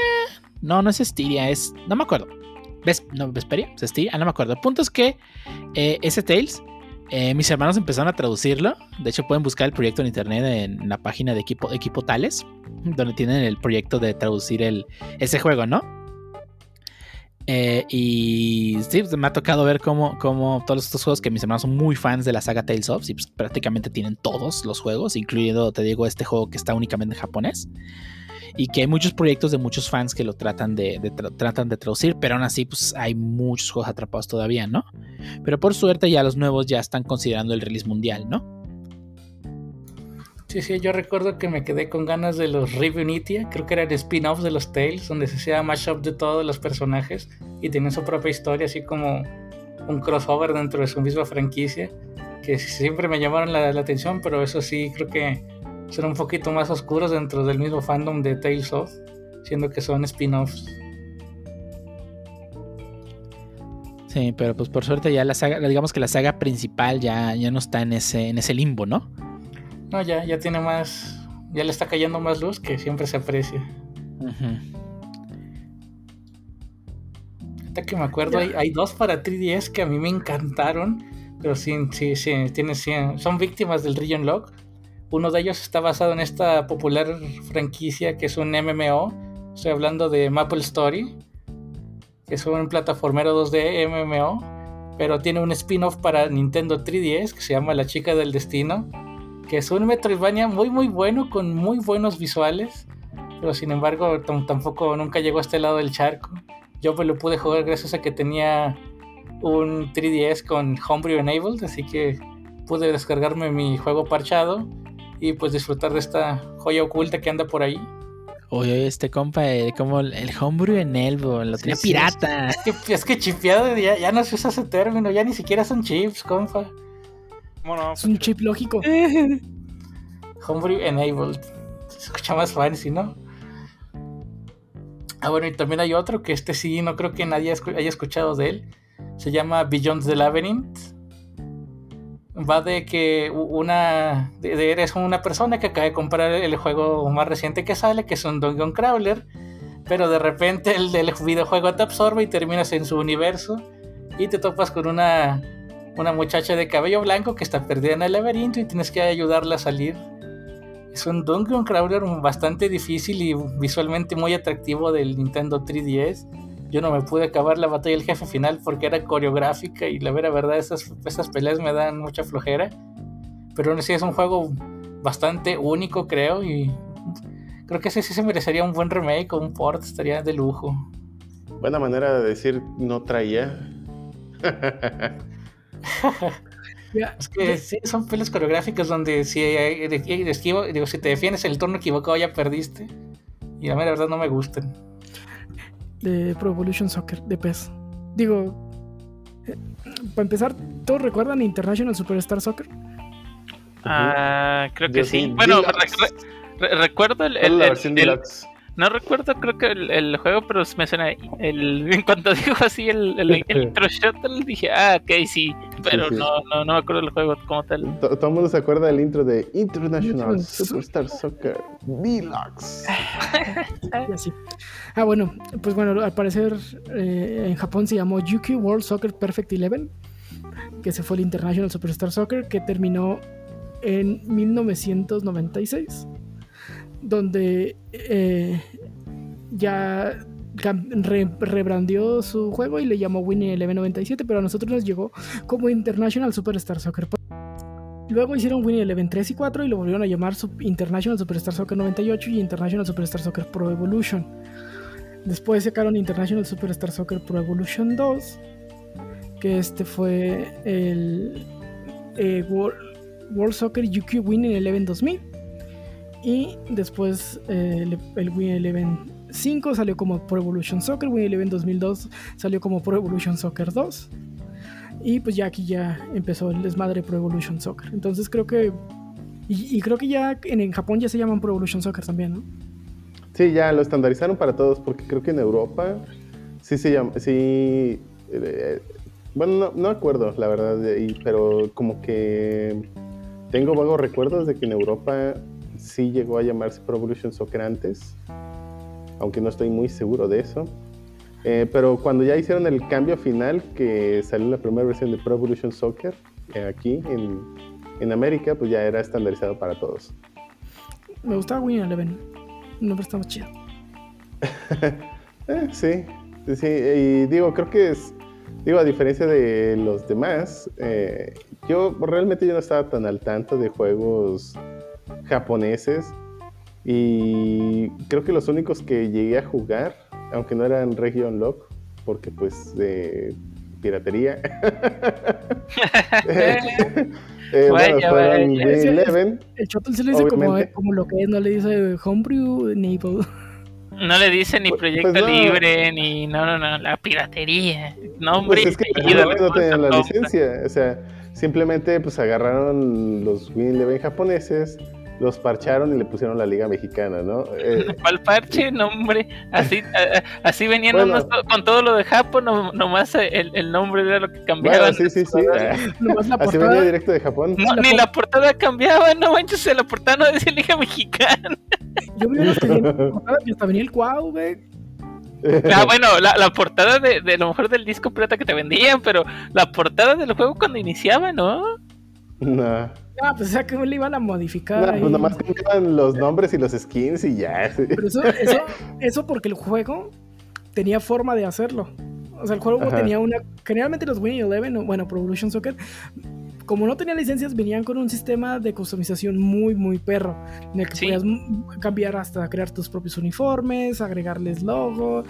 Y, No, no, no, y deja de eso, o sea, te- tenían el- la parte de cuando los, este, literalmente los vatos que narran, te- po- podías decirle que dijera, o sea, cuando tenía- lo tenía un jugador en específico, los nombres, entonces, por ejemplo, yo recuerdo que alguna vez hice mi, pues, mi personaje como todo quien llegó a jugar Winning Eleven hacía su personaje todo, todo chetado, o sea, todo con todo 99, obviamente, aunque, aunque fuéramos medio mancos por jugar, pero, o sea, busca- estuve una, una vez customizando mi personaje a tal grado de que estuve escuchando literalmente sonido por sonido a uno que más o menos se escuchara, ya, ya sea por mi primer nombre o por mi segundo nombre. O sea, ya cuando uno que más o menos sonó, dije, ah, este lo voy a dejar. Entonces, pues, quieras que no, según yo me. No, no según yo, yo me recuerdo que, que me emocionaba porque ya la tenía mi jugador y ya escuchaba al, al narrador, Fulanito, y ya, ah, no manches. Ahí, ahí, pues, todavía con más ganas de querer meter gol, ¿no? che- chetado en norteño puede ser el equivalente a ponchado. Y en, Sí, tapati- pon- en- en Pon- tapatío- pon- ponchado, en- en este. tapatío no sé cómo se chica sea. Pues, no sé. Pues, pues no Hypeado- sé. Hypeado, no, hypeado no. No, hypeado. no, hy- hypeado, eso ya es muy pero millennial. no, es muy millennial, Bueno, muy- este, no, muy no moderno, sé. Muy, chu- pues sí, chuchado, no sé. Mm, Oh, oh, oh, ponchado, oh. a lo mejor sí. Mamadísimo, pues, o cómo le quieres decir, no sé. A, a lo mejor sí, pero. pero no, pues no, no, no recuerdo eh, alguna palabra. Digo, ponchado creo que sí puedo aplicar. Pero bueno, independientemente de eso, sí. Pues creo que son ese y el de Dragon Ball en japonés que Ah, eh, un primo compró en un tianguis. y que Ball Dragon estaba en Ball japonés. Butoden. Ey, y que todo estaba en japonés y teníamos que aprendernos los menús para poder jugar entre nosotros porque era pues todo en japonés y era, ay, ay. ya me equivoqué. Y como no sé salirme del menú, reiniciabas el, el juego. Ay, ya, pu- ya puse la campaña, chinga. Ey, ay, me fui a settings, pues ni modo, resetearlo y otra vez porque pues este no era. No, Y sí. donde salía Majin Buu cuando todavía nosotros no sabíamos quién era Majin Buu. Bueno, no te creas, salía Babidi, no Majin Buu. No, sí salía Majin Buu. Yo, si Sí, salía bueno, yo recuerdo a Babidi. Ah, bueno, ok. Es de todos pues no sabíamos ni qué diablos y... Sí, y, es que eran tres no, juegos. pues, no sé. Originalmente eran tres juegos: el Dragon Ball Z Super Butoden, que el primero se abarcaba la saga de Freezer, el segundo abarcaba la saga de Cell y el tercero abarcaba la saga de Majin Buu, ¿no? Yo solo jugué el de, el de que terminaba con Cell, que de hecho el final, el último de la campaña era pues tal cual Cell y, Cell. y salía la imagen de Gohan que todos conocemos. Y, y también jugué el de Majin Buu. Y en los Sí, dos eh, me sab- sabía llegar a settings a poner el easy mode para hacer los poderes con A. Sí, estos dos juegos, eh, tanto el Super Butoden 2 y el 3 s- para Super Nintendo, creo que fueron los que más comunes aquí en América, ¿no? Porque el 1 nunca me tocó verlo hasta después que lo bajé, digo que lo conseguí por medios alternativos. Llegaban de Fayuca porque pues nunca llegaron a América, nunca los vi con caja. Pues sí, no. Ah, no, sí, claramente, o sea, no, o sea, no oficialmente lo que me refiero, o sea, sí, sí los llegué a ver, digo, creo que todos jugamos alguna vez, Eh, pero sí. Eh, Oye, a- a- ahorita que dices eso también es interesante porque, ah, bueno, a lo mejor ahorita, bueno, no recuerdo si en las consolas, este, digamos, retro lo tenían, pero sí var- varias consolas, digamos, de la generación incluso pasada tenían ese region lock si tú quieres, este, como de por región, o literalmente de fábrica, o sea, tú no podías digamos, en tu consola, simplemente decir, ah, bueno, pues fui a Japón y compré este juego y lo voy a poner en mi consola aquí de América, pues no, no, no, no jalaba, pues. Este, co- cosa increíble que pues inclusive, pues, o, ma- o más bien co- cosa que no sé si no lo pensarían o, o lo que sea. Pues de creo que que sí es una decisión de las compañías, porque el 3DS, digo, no es una consola tan vieja, pero tenía Region Lock y es, obviamente es intencional. No, sí, Pero- por ejemplo, ahí fue intencional, pero, pero ahí el punto es de que como que a lo mejor nunca pensaron de que ah, a lo mejor van a, van a venir aquí y comprar un juego, pues mejor lo bloqueamos y ya, ¿no? O sea, simplemente Eh, pues, sí, digo, llegó por Payuca mejor- y pues ahí está. Eh, Y, y sí necesariamente jaló, ¿no? ser- no, no necesariamente tiene que ser que no lo pensaron. Simple y sencillamente quizá no infringía esa... eh, es- o bueno, a lo mejor no había ley específica en aquel momento. Digo, ha ido cambiando y evolucionando mucho en el aspecto de los videojuegos. eh, donde... Y, y la pues, a lo mejor había- y la globalización es lo que es ahora, güey. Pues Ajá. Sí, entonces a lo mejor para el la época del Super Nintendo, pues a lo mejor no les importaba porque, pues, ah, pues al menos para Japón no hay ningún tipo de sanción, pues que hagan lo que quieran. Pero quizá ya para la época del GameCube y, y del 3DS, pues fue de, ah, caray, pues no, eso sí ya implica alguna responsabilidad internacional. todo empezó hasta que llegó el DVD y metió sus pinches regiones culeras. güey. Pues sí, Oh, sí. también.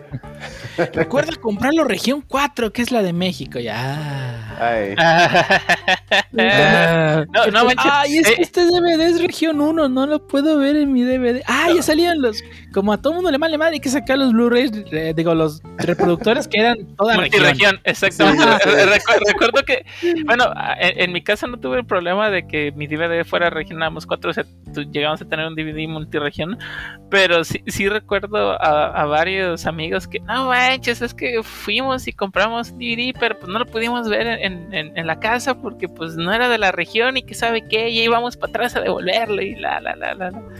O sea, sí, sí, o sea, pe- pequeños problemas de tercer mundo que teníamos, pues, o no cuando sé si de primer mundo, pero Cuando comprabas un DVD para la PC que solo te dejaba cambiar cierto tiempo, ciertas veces de región. ¿Qué les pasó? ah, caray, ¿Cómo? ¿cómo? Ah, caray, ¿no? Cuando comprabas un DVD para po- podías cambiarlo de región entre las que quisieras, pero lo podías hacer solo un, número limitado de veces. A ver. Y, pa- y entonces, ¿para qué te lo dejaban a ti? Pues simplemente no Creo, lo creo que, cambias creo que lo que me venía aquí- el, el- se refiere al aparato, no al disco. Sí, o sea, el aparato. O sea, el. Ah, el- como el- para decir, o sea, si ya, ya estás en tu país, pues ya lo puedes poner en tu país, pero no lo puedes estar moviendo de Ajá. lado. o cambiando Sí, de era para eso. O sea, comprabas un, un- o sea, un reproductor Blu-ray para PC, lo ponías, lo conectabas y tenías un número limitado de veces en que tú podías cambiar la región.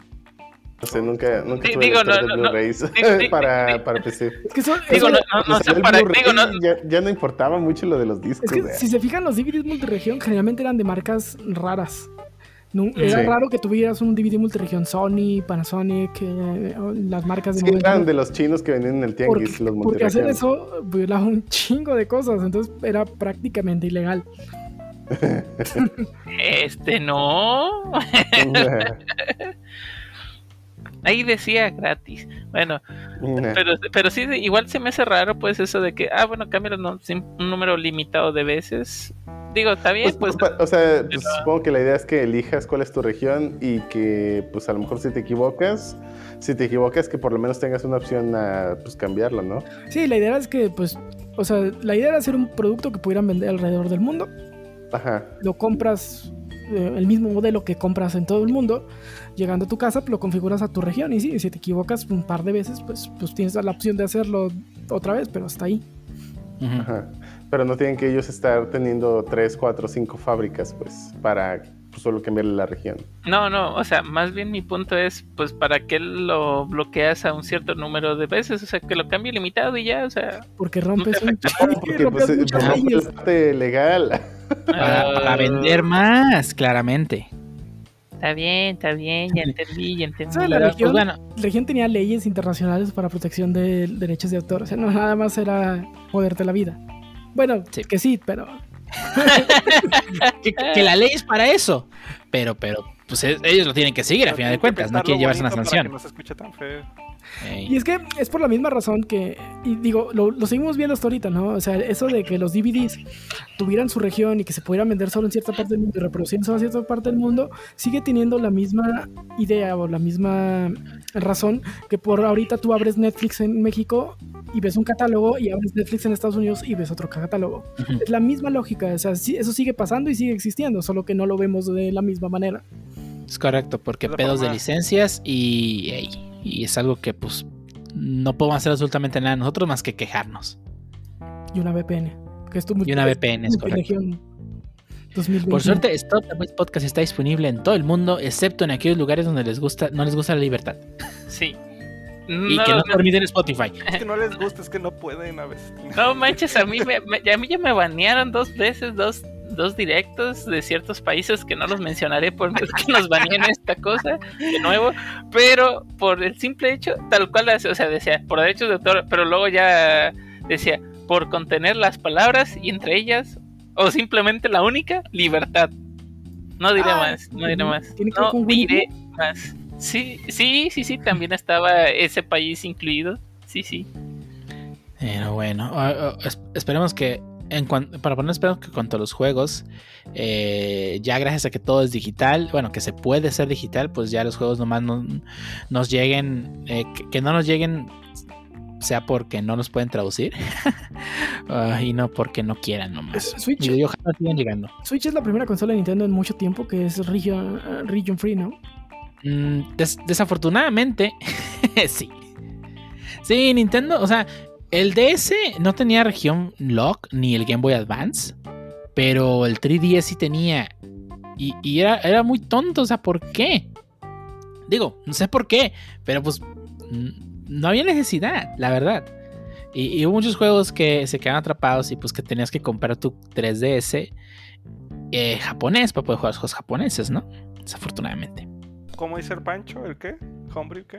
El, el Homebrew Enable para brincarte el. qué, fa- qué, elegancia de la Francia, ¿cómo Sí, se sí, dice? sí. Piratería. Es un problema tan común que el, el objetivo principal de la piratería es poderse brincar este limitante. Ah, exactamente. Y, y no privar a los, a los consumidores de pues tener acceso al contenido, ¿no? Que pues, eh, ya pedo de licencias. eh, algún día hablaremos de licencias. Digo, no, creo que ninguno de nosotros sabe bien qué pedo, pero ahí. Ah, sabemos bien, tenemos que saber bien de lo que hablamos, maldita sea. Ah, no, no sabemos nada. Excelente. El próximo podcast va a ser de no es cierto. Eh, ¿Alguien tiene algo más que agregar o ya damos cuello? Vámonos. Pues creo que la globalización va a ser este problema cada vez menor. O sea, creo que ya estamos viendo cada vez más homogeneidad en los catálogos de los streamings, lo cual creo que ya es un paso adelante. Eh, sobre todo en compañías gigantescas, ¿no? Por ejemplo, pues, Disney Plus. Disney Plus prácticamente pues, tiene su mismo catálogo en casi todo el mundo, menos Los Simpsons. Ujú. y, es, y es porque pues, acá la, la venta de Los Simpsons no, no la permitió la, la IFETEL. Y, Mm. este, la venta de Fox, pues. Y, y ni siquiera por Los Simpsons ni por Fox, fue por los canales deportivos. Que no permite la IFETEL hacer la, totalmente la compra. Malditos deportes. Pero creo que aquí hay un avance en legislación mundial y en el que pues, una empresa va a poder proveer de un servicio parecido o igual en todos los países y pues espero que esto siga caminando. Y además de que pues más fácil de, por parte de nosotras parte pues pedir, ¿no? O sea, en, los, en las redes sociales, en cualquier lado puedes pedir, oye, quiero que traigan esto, quiero tener acceso a esto y pues eh, la empresa tiene que ver la forma de, de tratar de proveer este, este, este, esta demanda que tiene, ¿no? Porque al final de cuentas la demanda, que haya una demanda de un producto, pues quiere decir que va a haber mm, dinero de por medio, ¿no? Sí, y ahí ves donde, donde no solo lo digan en Twitter con palabras, también díganlo en acciones. eh, traten de consumir. Ahí lo, voy- Ah. ah, lo voy a salir de, del tema un poquito. Traten de consumir contenido digital legal. Ujú. Eso.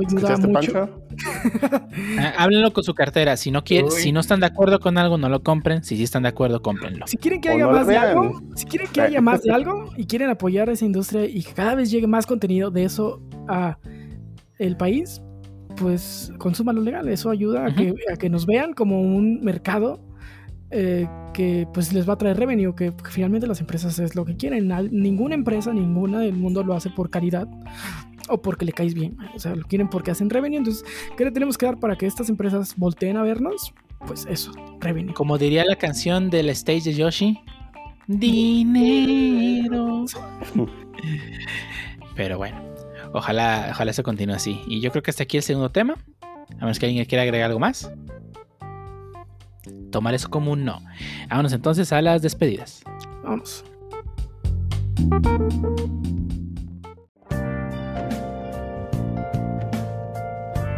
Y ahora estamos en la parte final de este podcast. ¿Alguien tiene algo que agregar antes de dar por terminado este episodio número 38? Mainilla. Les voy a recomendar que se pongan a leer Rent a Girlfriend. Los últimos cinco episodios. Uf. Uf. Eh, ya, ya. Uh, ¿Qué A le ver. pasó a Mimi Chan? Dinos, cuéntanos. Mami Ken. no, Ah, no, no, no, no quiero hacer, no quiero hacer spoilers ni, ni los voy a hacer. Pero los últimos cinco episodios están cardíacos. Eh, Caso ya ahí, ahí la lleva, ya no me cae tan mal. De hecho, desde el arco de. Ay, güey, es que no, tampoco. Del Pónganse arco- al día. De hecho, tampoco me he puesto al día, así que creo que voy a empezar a continuar donde me quedé. Creo sí, que de- debo como cinco capítulos. desde cierto arco que tiene algo que ver con Founding, todo lo que voy a decir, eh, creo que Caso ya, ya no me cae mal. O sea, creo que ya, ya, ya lo soporto mu- mucho más como prota. Y, pero estos cinco últimos capítulos es- son joya, son una joya. Entonces, se pueden poner al día. eh, ahora es el momento. Creo que de aquí en adelante va a ser otra cosa. Bueno, es lo que me imagino. Ah, eh, eh, este es un antes y después, el, último episodio. Entonces, sí, sí, recomendado. Bueno, a mí me gustaría recomendarles que vieran Jobless Reincarnation. Creo que en el podcast anterior se los recomendé, pero ya he visto más episodios y definitivamente eh, se mantiene la recomendación. Y sí, sé que es un Isekai, sí que es- sé que es un Isekai con pues posiblemente elementos que ya hayan visto en otros. Y lo que más bien me ha agradado, insisto, es el cómo cuentan muchas cosas. Y no, no es nada aburrido. Digo, creo que se siente diferente a pesar de tener muchos elementos similares. Así que pues lo recomiendo. Y tengo otra que no es exactamente una recomendación, porque si lo recomiendo, entonces luego pueden- me pueden reclamar. Entonces no, no lo recomiendo, pero les recomiendo tampoco que no lo hagan. Eh, bueno, más bien, ni una ni otra, pero di- solo diré, compren Dogecoins. Es todo. Si quieren. Y si tienen los medios, digo, no se van a quedar sin comer por comprar un par de dogs, por favor. Es que ya Ah, valen no, un no, peso. Sí, ya, ya. sí, pero digo, eh, pues échenle un ojo al Dogecoin. Se ve, se ve muy prometedor. Yo tengo mucha confianza en el Dogecoin. El internet tiene mucha confianza en el Dogecoin. Pero no lo vean como algo a corto plazo también, si piensan hacer el- la inversión, pues. Han Scorpio confía en el Dogecoin. Digo, Elon Sí. Musk confía en el Dogecoin. Eh, eh, pero sí, échenle un ojo al Dogecoin. Ah, muy bien, muy bien. Mi recomendación esta semana es vean WandaVision porque yo lo voy a empezar a ver. Eh, me han dicho que está muy bueno. A ver, a ver, ¿la, la vas a recomendar y no la has visto? Imagínate. O sea, solamente porque la vas a empezar a ver. Exacto. Eso se les recomiendo que lo vean porque si no voy a sacar spoilers. Sí, básicamente fue lo que yo, eso fue lo que yo entendí. Vayan Sí, viéndola sí. porque si yo la veo, van a empezar a estar los eh, spoilers. ¿Qué tal, si no, ¿Qué tal si no te gusta, Ángel? ¿Por qué la vas a recomendar si no la has visto? Porque Medinilla la recomendó al inicio y confío en él. Es una buena razón, cómo no. Bu- Bueno, está bien. Ok, No. o- o- ok, está bien. You win this time. Y otra, Win this time. otra recomendación que les doy es si les gusta la saga de Total War, eh, acaban de anunciar Total War Warhammer 3. Ya está en la preventa, todavía no tienen fecha de salida. Y eh, si precompran la, la saga de Total War Warhammer 3, le van a incluir el próximo DLC de una nueva facción del Total War Warhammer 2 totalmente gratis. Y Les voy a hacer para una, una antirecomendación. No, no precompren juegos, güey. Siempre sale mal y luego sale peor. Y luego ahí están comprando. Y luego ahí están comprando Pokémon, güey, que ni les gustan, ¿verdad? Y Pancho? menos juegos que ni siquiera sabes cuándo va a salir. Eh, Eh, ahora, O sea, ahora. si, tu- si tuviese, si tuviese fecha de salida, Eh, todavía no han dicho, dicen que es finales del 2021, pero no tiene una fecha Steam. O sea, ¿Te 2021 Cyberpunk? Te recuerdo Uh. Metroid Prime 4 que hay gente que lo preordenó en Amazon, No, este pobre vato. que ya cancelaron las preguntas, por cierto. No, de hecho, bueno, en lo que viene siendo eh, Total War Warhammer no me han quedado mal, todavía tienen mi confianza. Ya CD Projekt Red pues ya perdió totalmente su credibilidad, pero estos güeyes eh, yo todavía sigo confiando en ellos. Tienen muy buen eh, calidad hacia el cliente. Pues, si les gusta la saga, echen un ojo o desempolven Total War Warhammer 2. Yo, yo, yo traigo una doble recomendación. La primera es, si se quedaron con, como con el gusanito del Region Log, hay un canal en YouTube donde pueden encontrar, muchos más datos curiosos sobre este fenómeno. El canal es Digital Gaming, de vez en cuando suben videos y los tienen en una playlist que se llama Region Log. Así que si se quedaron con ganas de obtener más información de juegos de, de este, este mundillo, pues pueden echarle un ojo. Y la otra recomendación es si tienen un PlayStation 4 o PlayStation 5, bájense la demo de Is 9 Monstrum Nox, que puede- podrán disfrutar de creo que dos donglers. Es un JRPG que, que es de la, de la misma desarrolladora que me encanta, es Falcom. Hacen buenos RPGs y buenos action RPGs. Perdón. Tiene mecánicas hack and slash, pero es un muy buen JRPG con, un, con una historia buena, creo, pero un muy buen soundtrack. Así que bájense la demo y si les gusta, pues también lo pueden comprar ahí.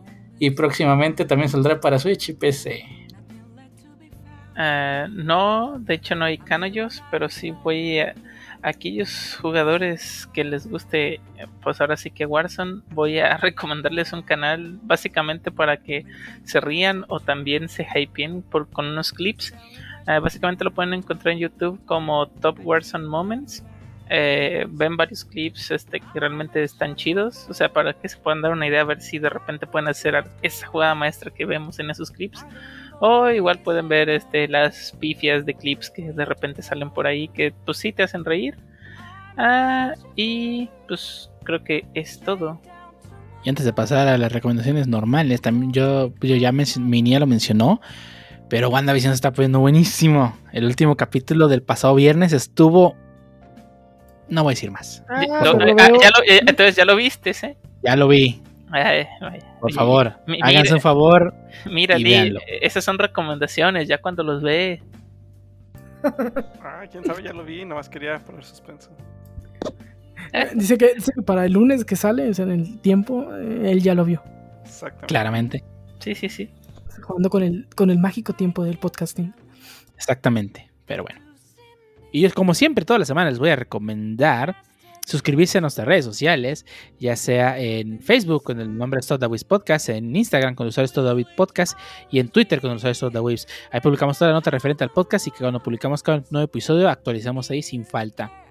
Además que nos pueden seguir en todas las plataformas donde publicamos el podcast, ya sea iTunes, eh, Spotify, Google Podcast, Apple Podcast, Amazon Music y YouTube y Anchor. Ahí publicamos todas las cosas, todos los podcasts, todas las semanas sin falta.